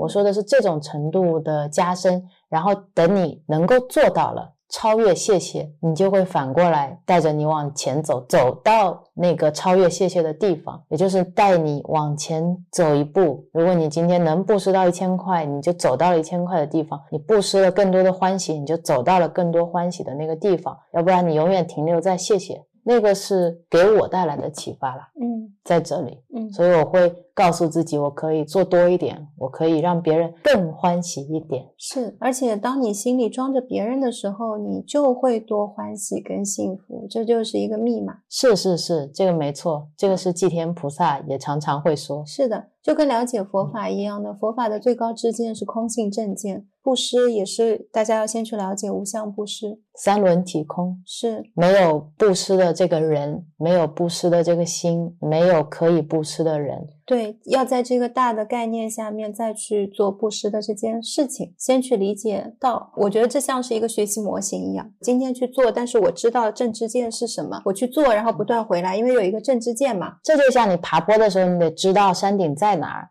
要不然呢，你可能会爬错山。是，你要知道你爬的那个山叫珠穆朗玛峰，你不要跑到隔壁说黄山就爬上去了。是啊，你今天要去这座山，地图也拿好了，你跟着这个地图去往前走。前面 Rio 也提到说，我们布施有很多种不断不断的形式，其实你去帮助他人就是一种方式了。对啊，你给别人说一句温暖的话，给别人一个善意的眼神、微笑，都是。对啊，比如说今天遇到有小动物需要救一下，哪怕是一个小蚯蚓，你帮它一下都是的。甚至说你做不到给人欢喜，你把自己平常会发出来的愤怒忍一忍也是啊，可以停一下，不要再更多的让自己愤怒下去。因为很多时候你以为你说出去了，好像这个东西会消失，你扔出去的垃圾最终都在你家门口，没有去到哪里。是的，在讲完布施之后，可以给大家也分享一下，呃，星云大师在这个事情上他是怎么引导他自己爬坡的。他在一本讲自己的自传的书叫《合掌人生》里面有讲过自己人生的一些关键时刻，以及自己是有哪一些的思想或者说观念、精神或者说习惯能够指引他去度过这些关键时刻的。他讲了四个，我觉得也特别合适于指导我们去爬坡了。第一个，他说要有正确的观念，也就是我们刚才在讲的，你要先知道山顶在哪，你要先有空性正见，你再去走走这条路，你才不会走弯路或者走错路。他说他这一生的信念都是秉持以众为我，以团体为归一，以别人的需要为需要。他这几十年的岁月都是活在大众当中的，他他一生中不管走到哪里，都有一群人跟着他，有他的徒弟，也是他的兄弟姐妹，他会。会把他们当成是老板、是领导、是师友、是助缘、是眼耳鼻舌身。他说，平常除了去寺庙或者去各个学术团体演讲之外，他。甚至都不会去买东西。他说，佛光山的土地、房产、财物都不在他的名下，他的银行里面没有存款，所有信徒的馈赠他都会分享给大众。我就想起之前有法师分享说，回来看到星云大师坐在桌子上，有信徒给他发红包。他左手接了红包，右手就会转手布施给其他的人。嗯，他就是这样，不会让自己这里停留一点东西。他真的是按他自己说的，把所有的东西给到别人。就是我们刚才讲了很久的布施，他坚持是以无为有，以众为我，所以也是因为这样的观念。他能够获得所有。他说他知道能舍能得，人有无限的潜能，为什么我们不去做一个无所不能的人呢？其实就像我们之前看的瞬息全宇宙嘛。如果你在这个平行宇宙里面，你是一个一事无成的人，也意味着你可以成就所有的事情。如果你一无所有，你就是无限潜能。这是第一个，一定要有正确的观念。正知见是很重要的，所以会希望大家去看佛经啊，就是要树立这样一个正确的观点。可以去看八正道，对，也可以去看八正道。另外，第二个呢是忍辱的精神。他说，出家学道，你最要养成的就是忍辱的精神。他出家也经常会被人欺负嘛，有同门的排挤，长老的歧视，有些人甚至。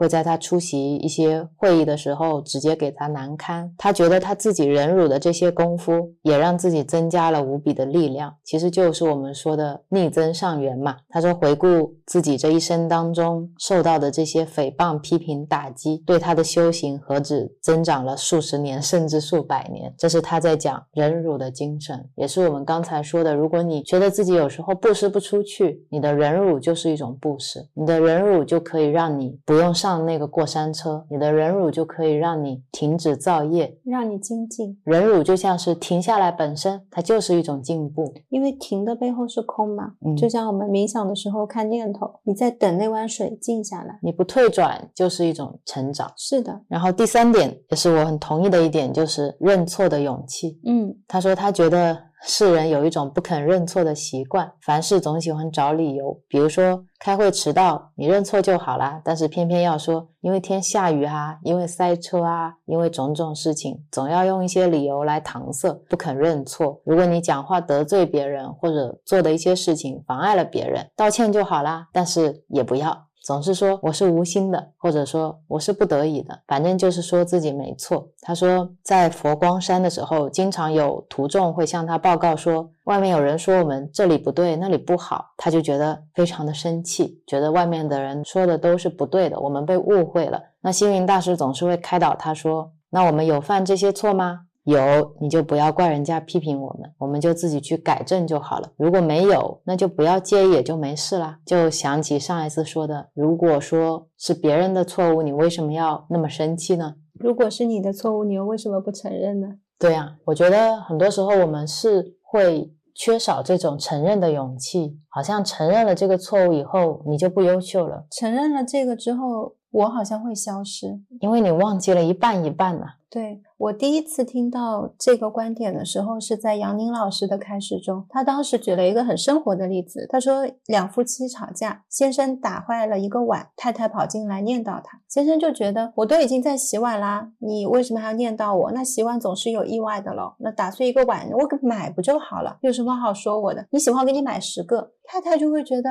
这件事情明明是你错啊，你错你为什么不认呢？你就说是我错，这件事情就结束了，然后你去买碗。接下来就发生了一件我跟我妈妈之间的矛盾，当时是我妈找遥控器的故事，我在之前的播客有分享过。我就是在跟我妈妈不断解释的过程当中，我突然跟妈妈道歉，我说妈妈我错了。我发现这句话非常神奇，结束了我们当时的争端，我妈妈就停下来了，好像我错了成为了我跟我妈妈矛盾中间的那个停止点。当停下来的时候，妈妈是很难相信你会认错的。我跟她重复了三遍，我还对我以前的行为进行了道歉。我说是因为我以前一直会用这样的模式在对待你，所以你可能现在才会有这样的行为，是我的问题。然后妈妈才开始真的接受我道歉了。在现场，另外一个很感慨的是，当你给出一份歉意的时候，因为太久的一个模式，你妈妈都很难相信这是真的。因为他的整个脑袋都已经准备好了接收你的，说不不不，不是这样的，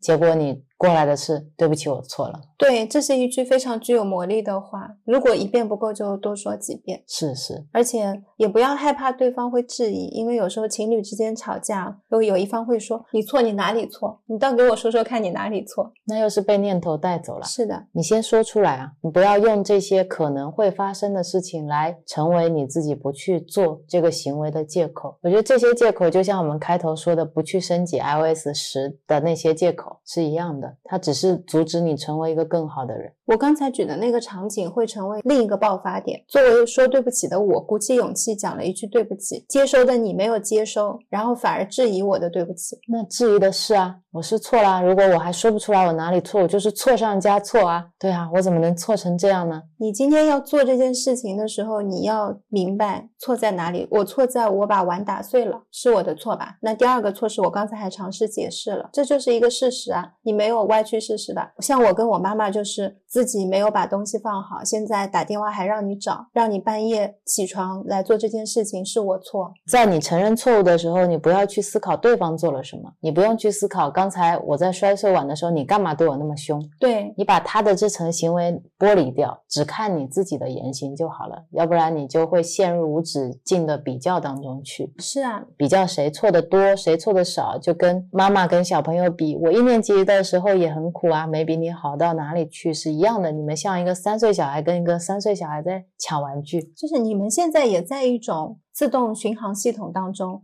所以你要先结束那个自动巡航，因为现在你另一半的反应，或者像我妈妈的反应，都是过去的一个自然反应，它是不需要说怎么样经过思考的。当你停下来的时候，对方可能还会有一点惯性，就像刹车刹不住，还会继续往前，没关系的，你只要保持你自己，等你从这个循环里面出来了，它就会出来了。是的，是的，这也是一个你只要去用就会有改变的一个很好的入口。然后再说到这个认错，我还有一个体悟也是最近开始带过来的启发吧。里面有讲到一个例子：如果今天我不小心把你心爱的碗打碎了，然后你很生气，然后买了一个新的碗给你，如果你那个气不消，我是不会收的。对啊，你们拿回去。谁要你一个碗碗我买不起啊？对啊，你发现了没？这是没有用的。所以当时那个法师说，你有时候会念很多的经文。回向给被你伤害的人，但是一直没有用，是因为人家不接受你的这份道歉。就像我把这个碗给你，你不要是一样的。所以，如果你希望对方能够接受这个碗，你要先诚心诚意的忏悔，你要先知道你做错了，感知到你自己做错了，接受你自己做错了，并且告诉对方。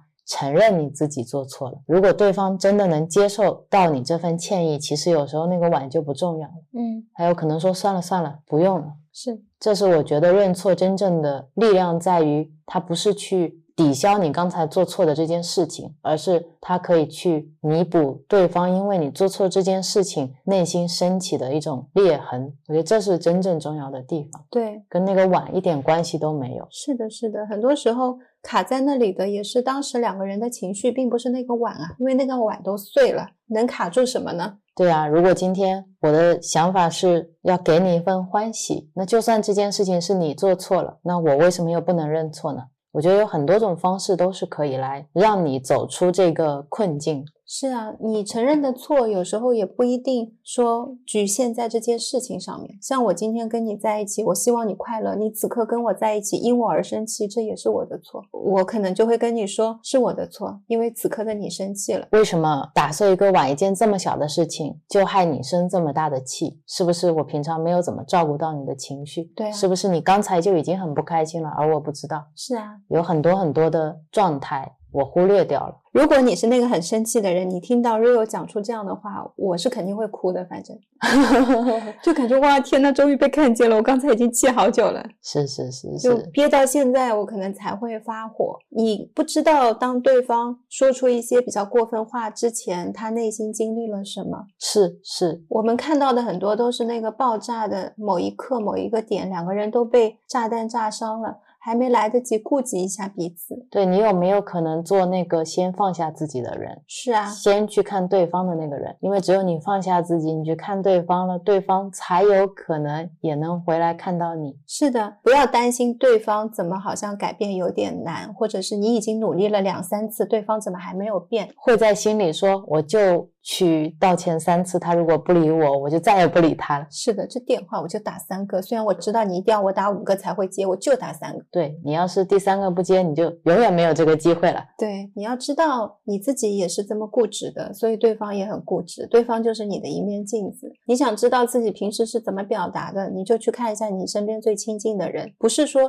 是因为他那样你才变成这样，这个东西是你们相互创造的。是啊，你为什么没有在平常的点点滴滴里面？把这份欢喜带给他呢？是的，是的。如果你很想要爱，你真的就要先给别人爱。你要让自己能够给得出去，并且不要担心这个东西会丢掉，就像幸福是一样的。你这一刻觉得幸福。就像觉成法师说的，你想吃巧克力你就吃，你只要说幸福也是这样，它一直在那里，你只要想要它就在。就像你此刻结了一个善缘，种下的是善因，未来收到的一定是善果，就是这么简单，轻轻松松啊。最后一点也是最重要的一点，他说的是勤奋的习惯。星云大师说，他觉得自己今生如果有一些小小的成就，那么最大的关键应该就是他从小就有勤奋的习惯。他说，他一生的行事当中，从来没有为自己放过假，而且假日比平时还要更忙。比如说春节过年，他要么在大寮里面跟大家一起煮饭炒面，要么就是在头山门前指挥交通。在佛光山开山的时候，他每天除了上课教学以外，还会经常混在工人当中去挑沙石、搬水泥。从《人间福报》创刊开始，他就每天都会。为专栏写文章，从来没有拖过稿，因为他不舍得让自己的徒众来催稿。他在十年三千六百五十天里面，十年如一日的写作，没有一天停下来。他说这可能也创下了一个记录。三十多年前，他就每天都会去走三家电视台，每个电视台只有五分钟，但是他想，如果这样五分钟五分钟的积累下来，你一年下来也是非常非常多的时间。如果说可以让大家多多的接触到佛法，就是最好的。所以最后他说，人生其实有非常多的关键时刻，但你如果去细数的话，其实一念三千，哪一分哪一秒不是足以影响我们一生的关键时刻呢？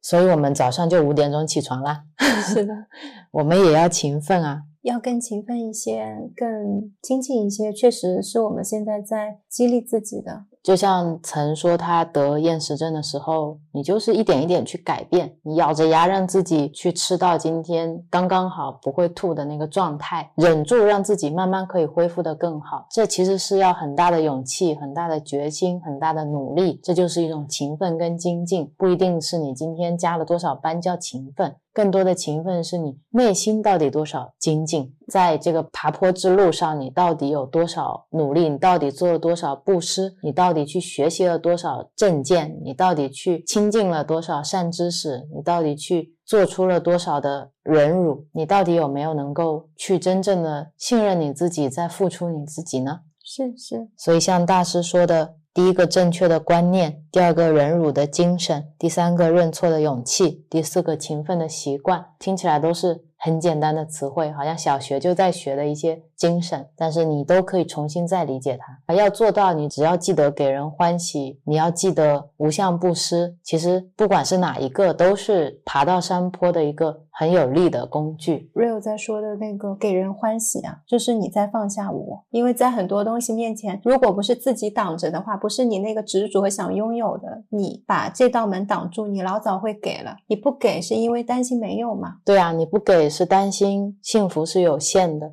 是。或者你担心你是没有能力给的，对你担心你是残缺的，你是给不出来的，或者你担心你是不配。拥有不配给予的，不相信自己是可以给的那个人，那你就去给。你想要爱，你就给爱。对你想要什么就给什么，这都不用许愿，特别简单。对啊，我今天想喝咖啡了，就给 Real 买一杯。嗯，同时给自己也买一杯，双份的快乐。你看我们现在拿到什么东西，出门拿了快递，妈妈寄了鲜花饼给我，看到快递站的小姐姐就给她放几个。再走出来，我又看到了顺丰小哥哥，给他放几个。然后如果再遇到团长，再给他放几个。再拿几个去店里面看到谁又可以给几个，你就会觉得很快乐。是的，最后这一袋你没吃上，你都觉得很快乐。是的，是的，朋友可能寄一个好吃的东西过来，我们也说哦，那五金店老板娘可以分他一个。是啊，这是一种能量流动的快乐，这是一种因为别人快乐，所以你快乐的快乐。是的，当我在吃到这个东西很好吃的时候，我说太棒了，我有分享给他们。就像很多时候我会很着急，很想给大家发货是一样的。曾经我还因为 Real 经常想着急发货，答应我。明明今天是 off day 的，又去上班，我说真的是有一点不开心的，觉得自己好像很久没休息了。对对对，会有这样的这种感觉。然后 Rio 就会表示不解，说我们不是天天都在休息吗？对啊，我觉得工作跟生活从来没有分开过啊，我们的心时时刻刻都在休息。其实是，但是呢，当我生气气起来的时候，Rio 就说了前面这番话。我应该先认错的，我现在知道了。哦，你没有认错，但是你跟我说，是不是因为很久没有关心我的情绪啦？然后跟我说没有看到我的这份情绪，我当时立刻心就软下来。我们去发货吧。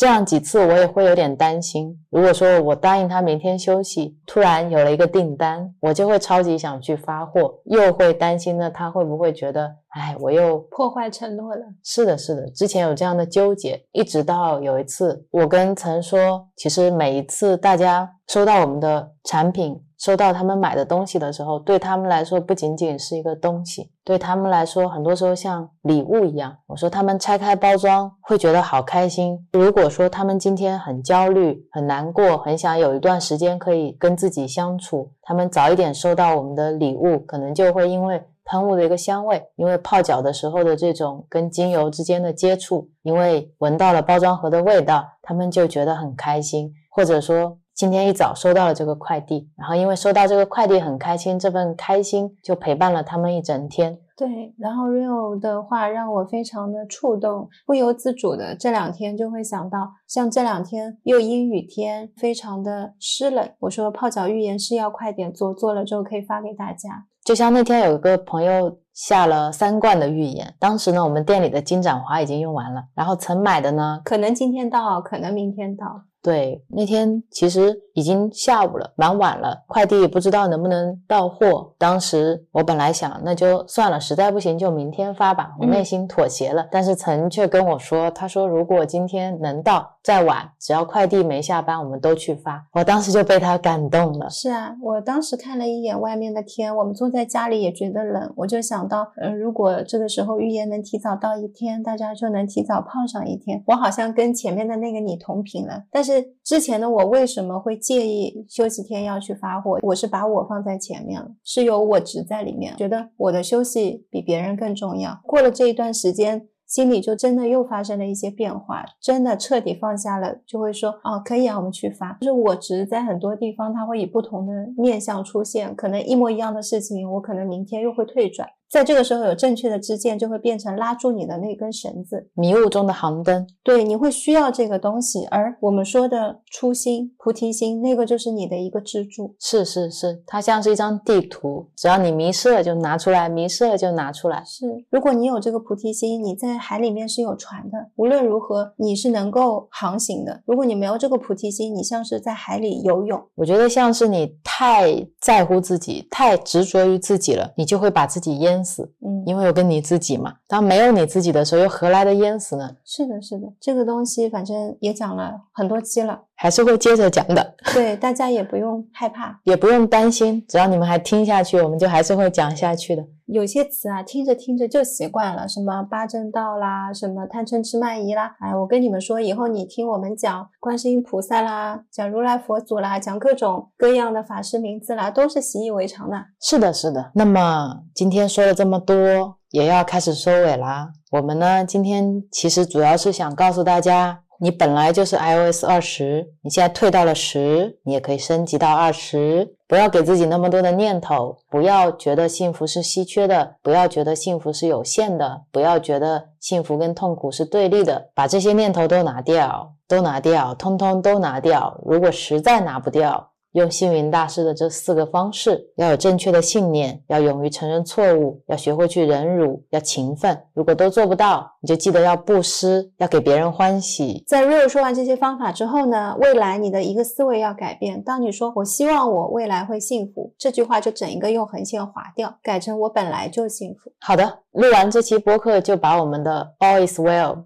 and will be well 后面的 will be well 删掉。好的，当你出现希望思维的时候，比如说我希望我多久以后可以干嘛，你就把那个希望划掉，对，就变成我可以干嘛，这也是。我以前理解不了的吸引力法则里面在聊的东西，其实这确实是在反映你内心的一种匮乏。你因为没有，所以你才希望嘛。但是不一样的是，我现在理解了，真的体会到了这个东西我们本来是有的，不需要你去追寻。我以前理解不了吸引力法则的那一层，是因为他要我通过这样的方式去获得，我好像内心觉得不是这样子的，所以我接受不了它。然后现在我完全明白的是，我有，我当然不用写我希望啊，就好像你现在兜里有一百块钱，你会写一个。生日许愿说：“我希望我有一百块吗。”你肯定说：“我希望有两百块啊。”那我现在就告诉你，你兜里现在你想要的东西什么都有。是啊，是啊，本自具足嘛。经常星云大师会跟大家练习的是说：“我是佛。”你就经常提醒自己：“我是佛，我什么都有，我本自具足，我本来就快乐。”对，如果你想说我希望我健康，你就说我本来就健康。如果你说我希望我快乐。就说我本来就很快乐呀，是的，你就这样跟自己说，我本来就什么都有，我本来就很聪明，就很智慧，对，就很漂亮，是，就很可爱。修行会让人变漂亮，修行会让人变聪明，修行会让人变智慧，修行会让人变慈悲，修行也会让人变得更加幸福，没有烦恼。会让人变得非常的自在，不会让你再升起一个我想要什么这样的状态。是的，是的，因为你本来就有，对，是不是很奇妙呢？非常奇妙，奇妙着奇妙着也就平常了，嗯，然后就会变成天天平常，天天快乐，天天健康，天天幸福。是的，是的，你很快就可以体验到这样的感觉了，只要现在开始去做。然后我们会给你打包票，是不会退转。对，就像我们在前面博客说的，这是一个保底收益的投资理财项目。只要你投资下去了，只要你愿意精进，你这一生接下来的日子能够获得的收益是你前所未有的多，前所未有的丰富。好心动啊！现在就想把全部家产都投进去了呢。对你投入多少，你就能获得多少，不成比例的获得。是的，完全是倍数增长。我从来没有见过那么好的收益项目，关键是。只要你自己就可以完成它。哇，这期标题好像有了，我从来没有见过这么好的收益项目。对你人生会发生巨大的变化，非常非常大。这是真正的通向财富自由的道路。对啊，身心灵全部都健康，不好吗？当然了，现在的我们也会给大家提供多一些船票。是的，又给大家造了一艘小船。活动的名字呢叫烦恼处方。对，我给大家介绍一下，步骤非常之简单。第一步。收集烦恼，这个烦恼可以是你当下的烦恼，工作中的烦恼，听到同事嘴巴里面说出来的烦恼，刷朋友圈看到的烦恼。刷小红书看到的烦恼，也可以是你臆想出来的烦恼，你曾经经历过的烦恼，这就是第一步，收集烦恼，你把它们都写下来。烦恼是一个名词，所有你现在遇到的一些问题啦、困惑啦、焦虑啦、病症啦，都可以。第二步，你给他们分类，简单的归类，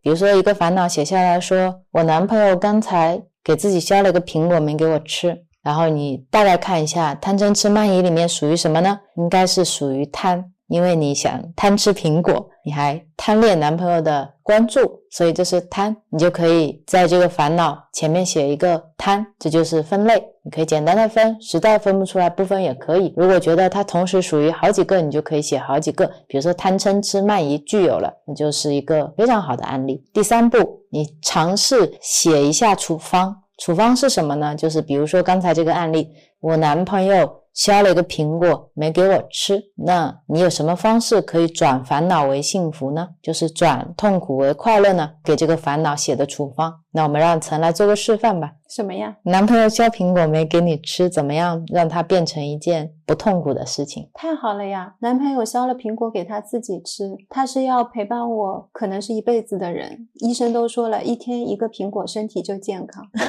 那他吃了这个苹果，就拥有了健康，我很开心啊！而且吃苹果，苹果是很香的。它可能吃起来嘎嘣嘎嘣脆，让我也想吃苹果，我就走过去说我也想吃一个苹果，我可以自己削一个，也可以请他帮我削一个，并谢谢他。是啊，你还可以夸赞他，不失他幸福，不失他欢喜。对啊，你说很好啊，你喜欢吃苹果，苹果是很健康的水果。你可能会过去说。好棒啊！今天下午都记得吃一个苹果，这就是一个处方。你可以把你想得到的、可以转的、能转成什么样写下来。如果说是你自己身上发生的，你又实在太生气了，在情绪当中解决不了的，也可以不写。这就是第三步、第四步。发送给 Real，可以发邮箱给我，可以发公众号的私信给我。你如果有我的微信，也可以直接发微信给我，都可以，怎么样方便怎么样来。这是发送给我。最后一步就是我会收集好所有大家的烦恼，收集好了之后呢，把这些烦恼都整理好，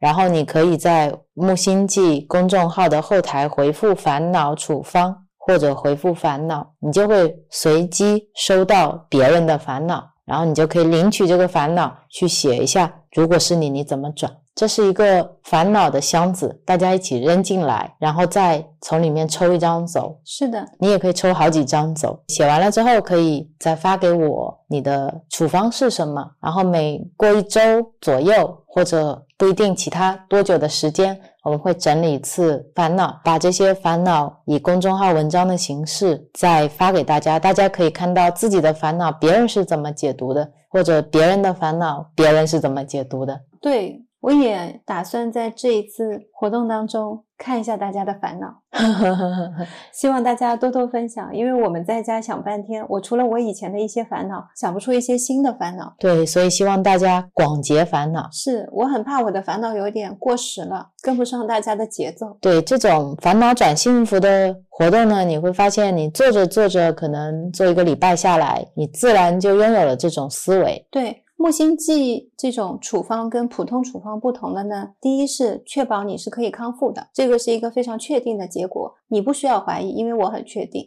然后第二点呢，只要你去做，连续做，你只要保持这个频率去做，一定会起效果。最差最差是一个星期。对，一个星期之后，你不管发生什么事情，你都拥有了转念的能力。是的，在你这里就没有烦恼，只有幸福啦。听起来有没有很棒？一周其实也没有投资很多的一些时间，就是你会写，而且写这个过程是很重要的，写是可以让你看见问题的那个过程。你可能写下来就有答案了。对，你可能光是写，你不发给我，你写一个礼拜也就 OK 了。然后之后。就会变成全新的自己。对呀，我想想都已经替你开心。而且你还没有报一些昂贵的课程，是不用花什么九九九九。对对对，你就坐在那儿写写就行，买个本子吧。啊，没有本子没有纸，你去买，现在就可以买。嗯，大家说要出文创周边了。哦，那我设计一下。然后这一期的分享总体就到这里了。嗯，也很感谢大家听到这里。对，很感谢 Rio 在今天一起录了两期播客。然后接下来我们邀请陈来说这两个彩蛋是什么。第一个彩蛋呢，跟大家分享一下计时的事情。就在我们录制完第一期播客的 break 的时候，陈的妈妈打来了个电话，妈妈 iPad 遇到了一些问题。然后我当时接起电话的第一感觉呢，是妈妈跟我说她电视没办法看了，就是那个爱奇艺账号啊，经常会退出，买的又是我的会员，所以我经常透过视频给妈妈登录。当时妈妈没有很焦躁，这是我的第一反应。妈妈很开心，她说：“哎呀，宝贝啊，妈妈今天一天没有看电视。”我很少听到妈妈是怀着愉悦的心情跟我在说，我一天没有看电视。她一般都会非常生气、焦虑，带给我的一种感觉是，你都不知道我一天没看电视是有多无聊的感觉。我就跟她在说，那我们要怎么做嘛？结果摄像头一拍，发现是 iPad 自动升级了，其实还蛮难操作的，因为我妈妈不认识字嘛。比如说要说 Apple ID 啦，要设置密码啦，我就一边在想怎么样用简单的方式，然后一边想着我妈会不会有一些情绪，觉得哎呦这种高级的东西真的是好麻烦啊！我就想看看电视剧这么麻烦吗？结果妈妈今天一点都没有，而且我妈今天好像认识字了。比如说我会说，嗯，你点右边右下角什么颜色的标志的下面有一个叫不同意，我妈马上去点了那个不同意，很顺畅。很快就度过了这个快速激活的那个页面，然后打开了之后，我妈妈说：“啊，终于可以看电视了。”那我就在问她嘛。上上期播客有聊到，我妈妈可能会给一个叔叔去做饭，或者是打扫一下卫生，有这样的一个短时的工作。我就问她，我说那个工作有做吗？怎么样？她说：“哦，那个叔叔人非常好。”他说他昨天还打电话给我，让我陪他去聊会儿天，做个饭。去做饭呢也很简单，他就让我做了一个粥，然后煎了两个饼。结果一吃呢，发现他女儿买错了，是辣的。他还把剩下的都送给我了，让我带回来。妈妈说那个叔叔有什么事情就会打电话叫他嘛。他说蛮开心的去做这件事情。其实他不跟我说蛮开心的，我从他的情绪上面是完全能感受到的。最打动我的是妈妈说，我也跟他讲嘞，这个月呢到月底他想给我多少钱，给我多少钱。嗯，他说我也没有给他记时间。像我妈妈是一个要去工作就会害怕别人会坑他的人，所以他会拿个小本子，比如说写个几号两小时，因为他们是按小时计费的嘛。很少看到妈妈这么豁达，不计较，真的特别不计较。他跟我说的那种，就是其实不给我钱也是可以的，快乐到这种程度，我以前从来没有见过。对啊，上一次他打电话说起这件事的时候，还是属于属于有一点防备心，就是我可以去做，但我得看清楚。第一呢，人要好，对吧？第二个，他不能捆绑我。我现在发现我妈自己会捆绑自己哦，她不觉得对方打电话过来是麻烦她。是是，所以说明他们之间的交流是非常舒服的。这个缘分肯定也不是普通的缘分。就从这次电话，我第一次这么明显的感觉到我妈妈身上有一种焦虑的情绪没有了。对，而且她好像也感受到了布施的快乐。她在给予这一份帮助的时候，她体验到了那份回馈。回馈并不是用金钱去衡量的。是的，是的，他会主动放弃掉金钱，他甚至觉得这个钱对我来说也没什么重要。大家可以想到吗？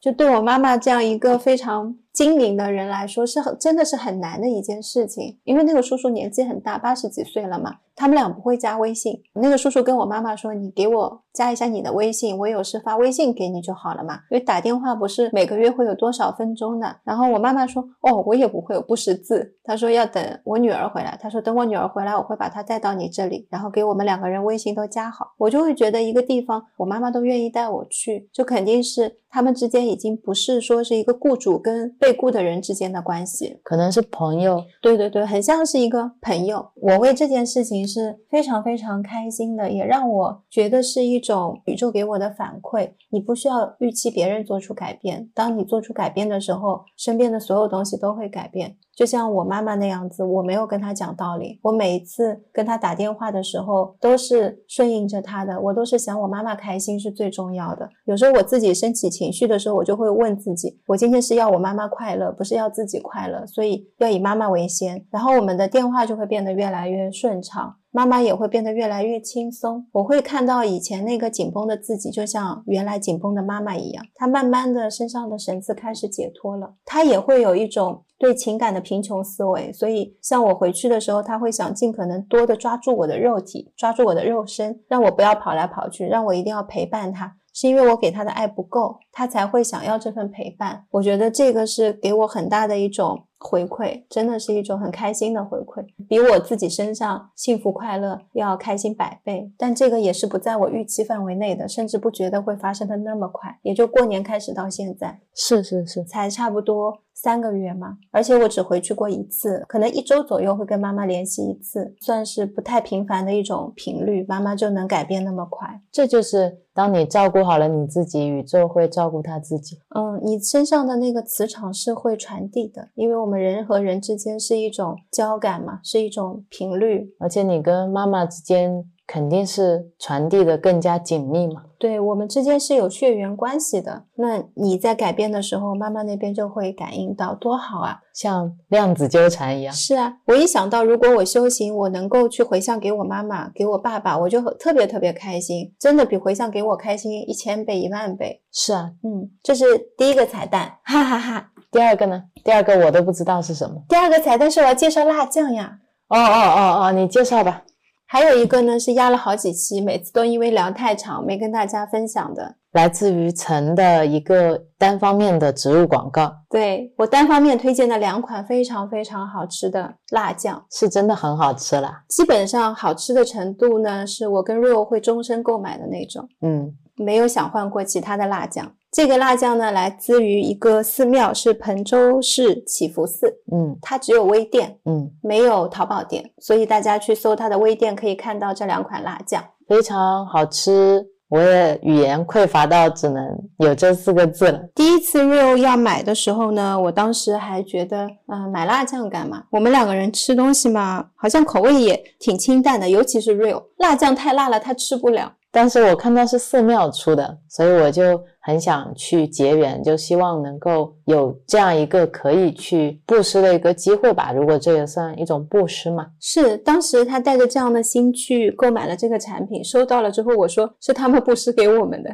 因为太好吃了。第一是太好吃了，第二呢是我没有见过这么丰富的用料。像今天会推荐的是两款酱，第一款叫香辣五仁酥，香辣五仁酥呢就是里面会有。五种坚果在里面，它主要的成分是五仁、盐渍辣椒、食用油。我为什么说会感觉是他们布施给我们呢？我从来没有在辣酱里面吃到过整颗的完整的大的腰果，还有瓜子仁、南瓜子啊、葵花籽啊，你就觉得那个辣酱非常非常的干净，而且不辣。辣酱不太好买呢，是因为我的口味既不是很辣的那一种，也不是说很不能吃辣的那一种，这个辣度总是调整不好，一不小心就买的过了，一不小心就买的不够了。这一款呢，真真好，没有非常非常辣的口味，但是很香很香。哇，那个辣酱拿到之后的能量状态就两个字：干净。嗯啊，这真的是非常干净的一款产品。另外推荐的一款。辣酱呢叫鸡枞菌，是的，鸡枞菌里面主要的原料呢就是鸡枞菌、盐渍辣椒、食用油，这两款保质期都不长的，它常温三个月，冷藏四个月嘛，没有加其他的防腐剂，一罐是五百克。鸡枞菌里面会有完整的一根一根的鸡枞菌丝啊，太好吃了！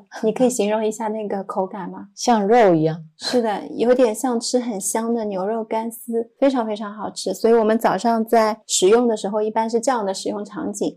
你可以做凉拌菜，它是完全不需要厨艺的。你只要放一到两勺的这两种酱都可以放，每种一勺或每种两勺，根据你口味。下厨再也不是一件困难的事了。是的，你只需要把食物煮熟就好了。对啊，比如说像芹菜啊、豆腐干丝切一点，过一下水，放在盆子里面，两种酱各勺一勺。像我们吃的比较淡啊，我们是不加盐了，可以加一点。鲜味的东西。我们家吃的是松茸精，就加一点就完美。对我上次有一天很饿，还泡了一碗面，然后那个面呢一点味道都没有，我就加了一勺辣酱，哇，巨好吃。是的，还有一种吃法呢，是我们现在日常炒菜会放的，然后炒菜的时候。放进去之后就可以吃到坚果，可以吃到鸡枞菌，非常非常的香，也不辣，口味其实是不重的。对，我觉得比较推荐大家干炒，不太推荐去煮汤，因为煮汤那个鸡枞菌丝会掉到汤的最下面，你会漏吃掉，所以我们不想错过这么好吃的鸡枞菌，就会把它在炒菜里面干炒，你是可以吃到那个丝的嘛？是的，然后我会在修 notes 里面。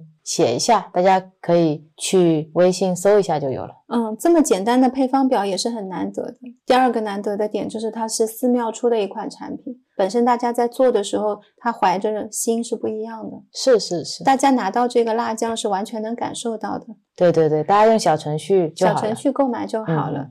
然后这个是分享给大家的，未来我吃到什么好吃的，我也会单方面的分享给大家。是的，是的，上次那个玉米片就已经成功安利了很多朋友了，这次辣酱也是一样的。嗯，你们去买就是不要担心，不要有任何顾虑，这两罐酱会吃的很快的。好的，那我们今天的播客就录到这里吧。感谢 Rio 跟我录制两期播客，在这个特殊的日子里。对，在这个殊胜的日子里，嗯，感谢你每天早上精进。其实你是一个贪睡的人，嗯，你会打破这个欲望，一早闹钟响了就会回头来喊我，或者喊不醒我就默默的看书。我自己说的要五点起，嗯含着泪也要起来。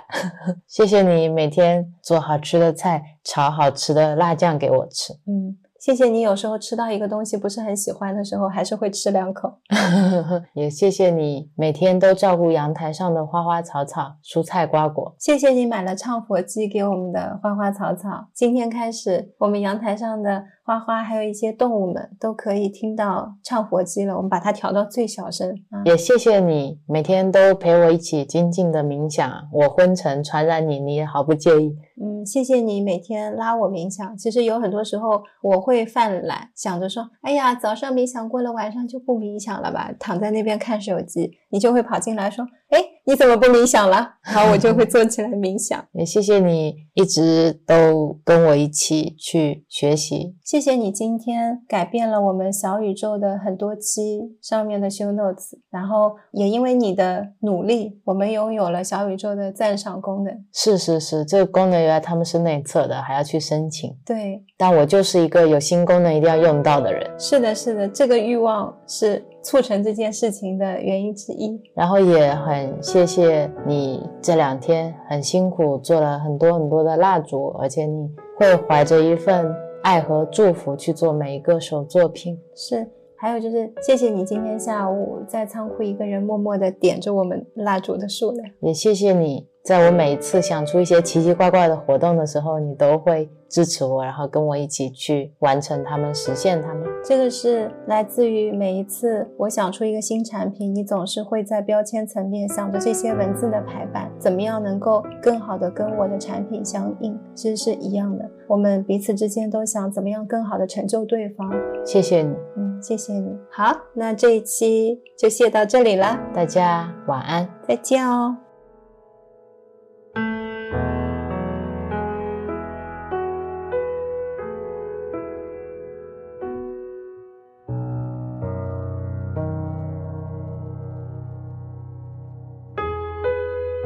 Has ever prepared us for this experience. We think it's the end. No. It's another beginning. Another beginning.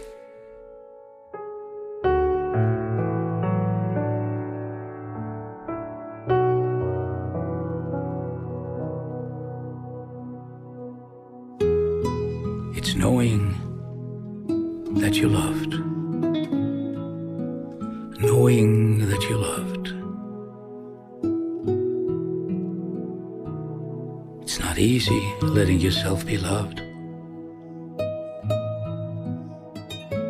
Of course, we've learned to judge ourselves. And we're always judging ourselves.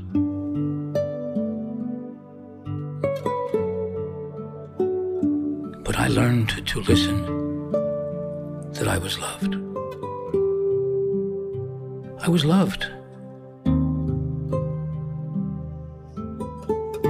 Then I would forget that I was loved. Those were the most painful times for me. Forgetting that I was loved.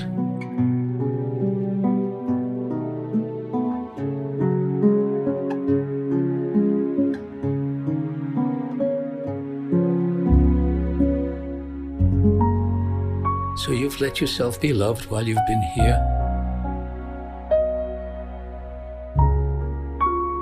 You've judged yourself? And you've forgotten that you were loved?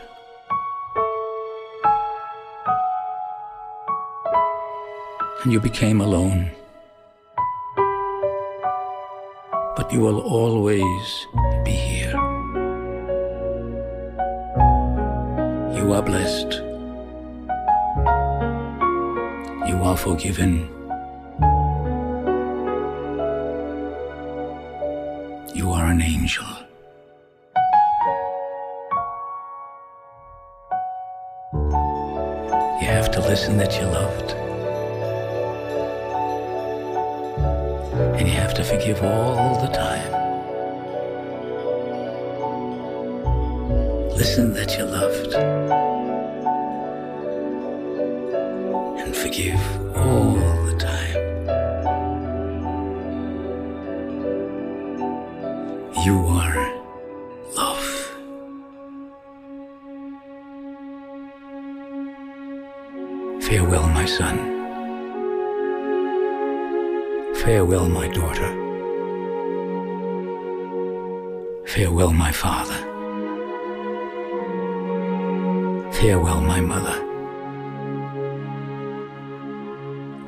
My sister.